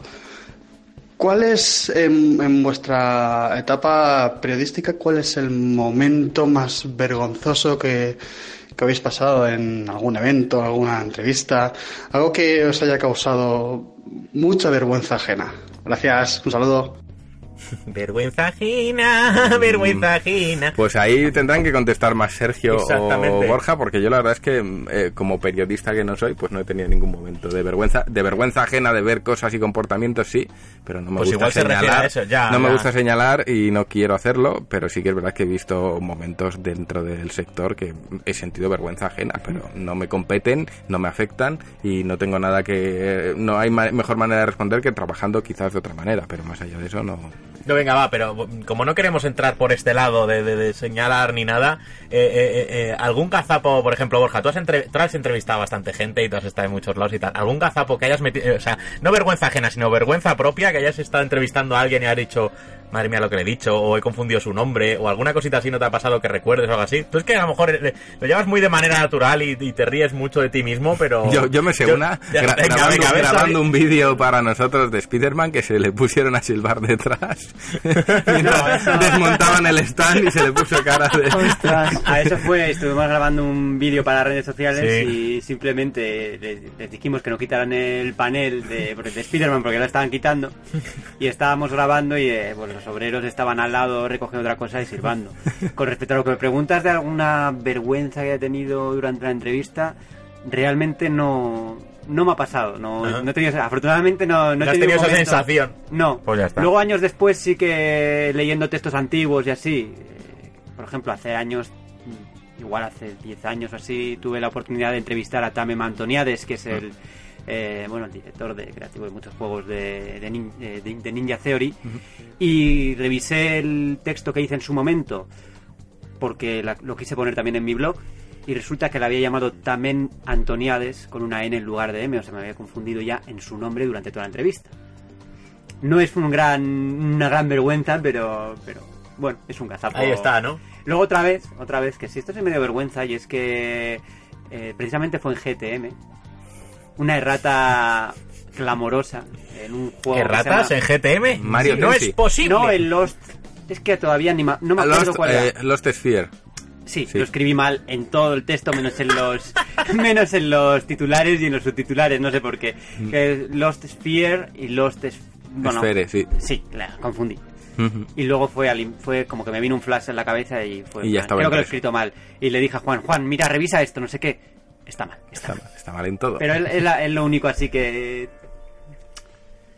que me acuerdo, vamos, no sé, seguro que hay alguna cosa más, pero Sí, yo en en mi caso, que también pues he entrevistado a mucha gente y tal, eh, es que mm, tampoco he sentido nunca vergüenza ajena. Quiero decir, siempre he intentado mantener la mayor compostura y hacerlo todo con el mayor tiento y... Pero sentir y a lo mejor no vergüenza ajena, sentir que tú a lo mejor has metido la pata fuerte al, al hacer alguna pregunta Mm. o, o- o a- o al enunciar mal su nombre, al enunciar mal su producto, no, no, no, no recuerdas que te haya podido pasar a lo mejor algo a, a modo gracioso, ¿sabes? Sí, yo creo que me ha sucedido más a lo mejor en el día a día, en Ajá. lo que es la redacción de noticias, de que metes la pata en alguna fecha o que, yo qué sé, pues eh, te equivocas en Mm. algo simplemente y tienes que corregirlo, Mm. bien sea porque te das cuenta tú o bien sea porque te lo dicen terceros. Mm. Y yo creo que siempre me lo he intentado tomar con, con la mayor filosofía posible, eh, aprender de ello, tomar Sí, nota constructivamente, ya Ujú. está. y intentar que no vuelva a suceder, eh, Claro. sobre todo si tienes que estar eh, coordinando un grupo, ¿no? Mm. Porque tienes que, que estar a la altura de, de, de las circunstancias y del medio en el que estás, ya solo por porque te debes a tus lectores. A nivel público no siento que nunca me haya arrepentido de haber hecho nada Ajá. ni nada. Posiblemente eh, la persona a la que he entrevistado, a lo mejor, posiblemente sí, porque a veces hago preguntas que no gustan, Mm. pero, Pero no te lo han expresado de esa manera ni lo No, has sentido. Y no me arrepiento de haber hecho nunca ninguna Ah, pues ya pregunta. está. Magnífico. Bueno, Yo- La yo- me estoy acordando de una hora que ¿Ves? ¿Ves? Es de- que yo sabía que había cosas. Es que con. Ruete tiene que haber cosas. Es que es así. ¿Qué fama estoy cogiendo, eh? No, no es fama, pero tú lo llevas de una manera a lo mejor más natural y te ríes mucho de, de- de- de ti mismo y de lo que te rodea a lo mejor y te lo tomas un poco más a cachondeo y no le tomas la seriedad a lo mejor que no la, que no la necesita, pero yo sé que, que- que- que las hay porque eres así y, ay, Bueno, el coño, que habla mola. equivoca y... vas a Exactamente, es que es lo que hay. Eh, fue reciente además porque hice una noticia sobre los juegos de PlayStation Plus Ajá. y uno de ellos era Viernes 13 Me acuerdo. y claro. puse y puse una- la típica noticia que tienes que hacer rapidísimo y tal sí.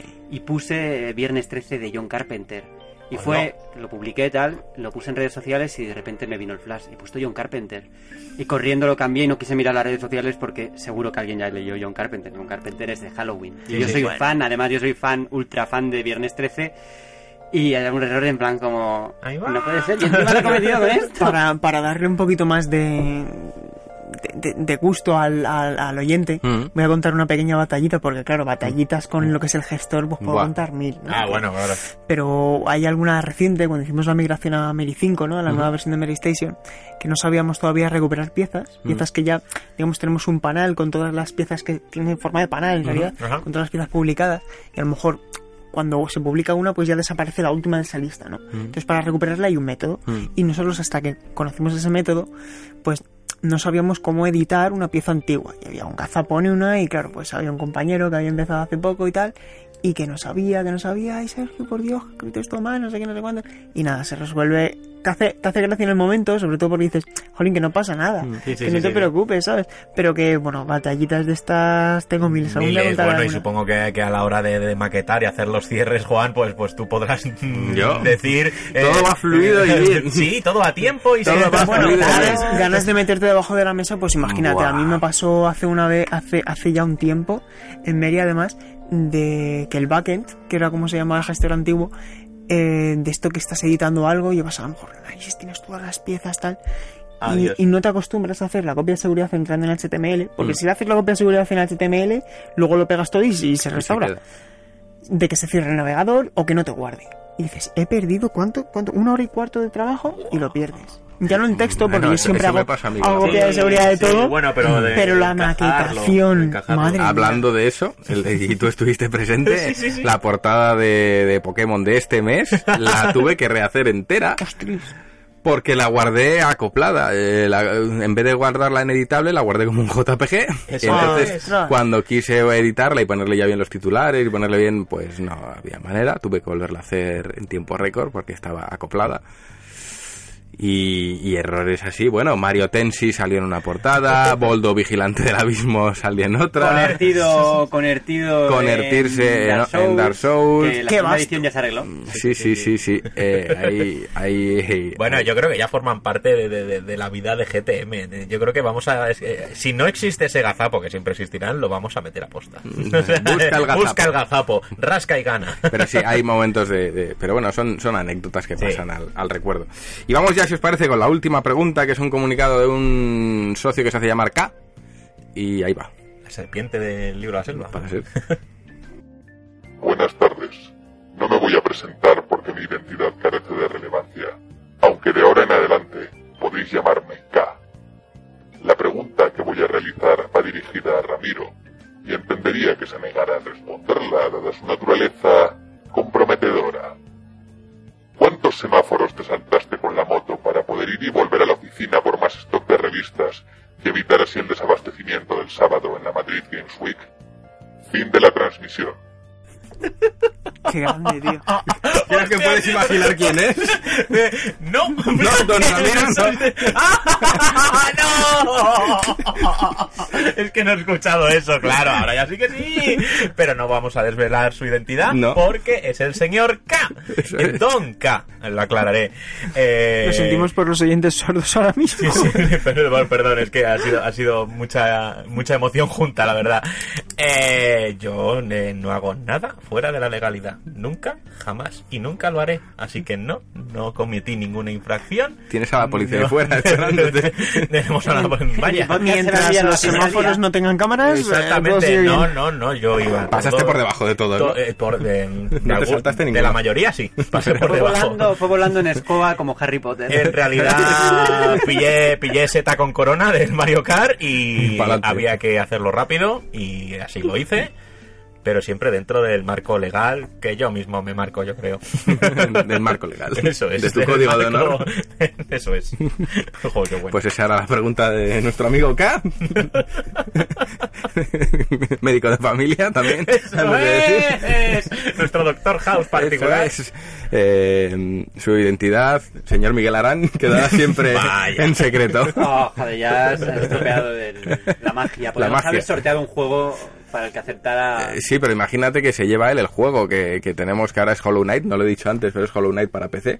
Lo vamos Ajá. a sortear. No lo vamos a sortear, al que mejor... Al que más nos haya gustado. ¿De cuántas ha sido? Ha sido la de la de Carlos, que joder, ha sido la bastante imitación, las José imitaciones, Piqueres, José que Piqueres, es el que más que- debate ha dado. Sí, y luego K, que es, que, es que claro, ¿qué hacemos? Y, y no, y K no, y falta. Y K- y falta una, ¿no? Falta una Venga, que- escuchemos que la última. Alejandro Reynosa. Pues bueno, vamos a Que- No, no, que le hemos escuchado Ah, ya. la hemos escuchado. Yo la situación del indie. la situación ah, la del- situación del indie. Eh, bueno, votamos cada uno y yo creo que llegaremos a una Yo creo que a José Piqueres. Yo creo que es el que más debate ha dado, más allá de la mofa Sí. de, de Miguel y de Carlos. Creo que José Piqueres ha hecho una pregunta muy buena que nos ha invitado a participar a todos. Y creo que ese Hollow Knight debería ser para él. Hollow Knight en PC era. Empecé. Bueno, venga, yo también. eh, fíjate que es la que más ha desarrollado. Me ha gustado mucho la, la de Carlos, que ha sido la primera. Eh, me ha gustado mucho la del señor K también. Eh, pero bueno, en realidad eh, lo que ha enriquecido más el podcast ha sido la pregunta de José Piqueres. Y, y- y aunque parecía que al principio no nos queríamos mojar, bueno, yo no puedo porque yo no tengo ni historia sobre nada del mundo de los videojuegos, ni sobre entrevistas ni nada. Os puedo contar historietas de cocina aquí hasta que os muráis y vais a flipar. Pero creo que es la que más ha enriquecido. Ya, esta ya sabéis sección. las próximas preguntas de historietas de Eh, cocina. exactamente, las que queráis y, y os vais a sorprender. O sea, de- hay mucho, mucha amiga. Así que sí, yo creo que se debería ser para él. Yo igual. Sergio Se igual y Borja va a votar Me da igual lo que vote. Borja, solo por, claro. a Yo Harry siempre Potter. soy el discolor. Si no, a Harry Potter no, no voy a votar. Pero, bueno, podría, pero... Ay, ¿cómo, ¿Cómo era en primer...? Carlos, Carlos, ¿eh? Carlos. Pues yo te no voto a Carlos. Pues- que ya evidentemente pues no hay nada que hacer. pero La, Carlos, democracia ha hablado eso es. y, y, José te mandamos ese código de Hollow Knight para que lo uses como quieras. Exactamente. Para que lo como quieras. Como te en plan, quieras. Eh, vamos a encaminarnos ya al final del programa con esa sección que todos conocéis, que es que estamos jugando. Y voy a empezar por Sergio.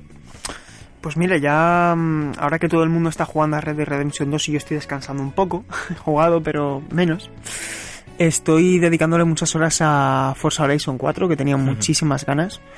Y bueno, también estoy jugando ahí alguna cosilla indie y tal, cosas de- del trabajo también, que, que tenía pendientes. Y tengo que finalizar de El Atraco, el DLC de Spider-Man. Y bueno, ya a partir de la semana que viene ya empezaré con otras cosas que tengo que analizar y tal. Es que no puedo hablar. Y nada, y,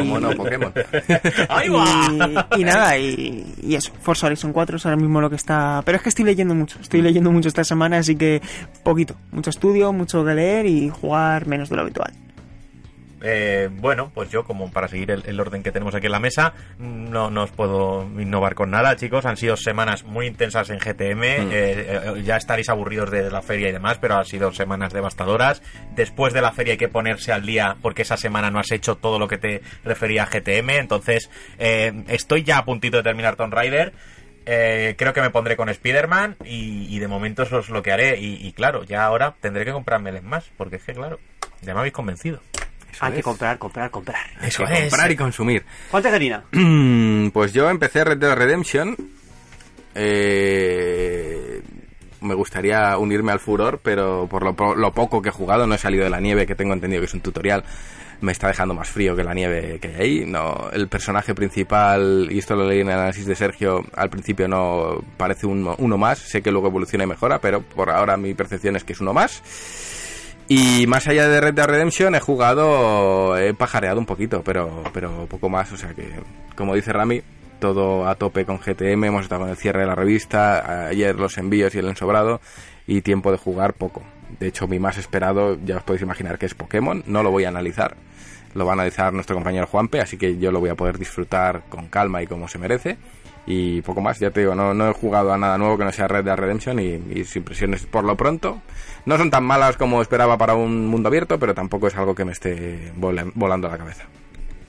Y yo, pues como también he estado liado con Divinity, que es el juego, un juego muy grande RPG, que tenéis eh, análisis en esta última revista, ahora que puedo jugar tranquilamente, he vuelto a Assassin's Creed Odyssey. Así que tampoco, tampoco es que tenga mucho que añadir. Es un juego que me sigue dando muchas horas, que una vez acabada la campaña principal tienes pff, contenido a tutiplén y sigue, sigue, sigue agrandándose porque acaban de anunciar, bueno, acaban de salir un nuevo DLC gratuito que va a preparar para pues, todos esos DLCs que van a salir de campaña, que bueno, van a ser potentes parece, y ahí seguiré. Yo creo que durante 2019 también estaré con Assassin's Creed y vendré todos los todos los días aquí al podcast y diré, estoy jugando a esto y a Assassin's Creed. Eso es.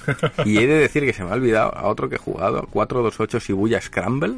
Perdona. Es una japonesada buena. De esas que las a ti te buenas. gustan, de la buena. ¿No ha salido rana? de Spike Chunsoft. Es por lo visto un juego que viene de hace muchos años. Seguro que Sergio tiene más, más información. Y me gustaría dar una opinión, porque me encanta Spike Chunsoft. Son los del eh, Zero Time Dilemma y tal, que ya sabéis que son, están en mi podio. Ostras, qué guay, no lo sabía. Pero- Spike Chunsoft no está haciendo también el juego de, de, de Jump Forces. Spike hace de todo. Hacen de todo. Pero bueno, sé que el equipo que está detrás de este Shibuya Scramble es el equipo de Zero Time.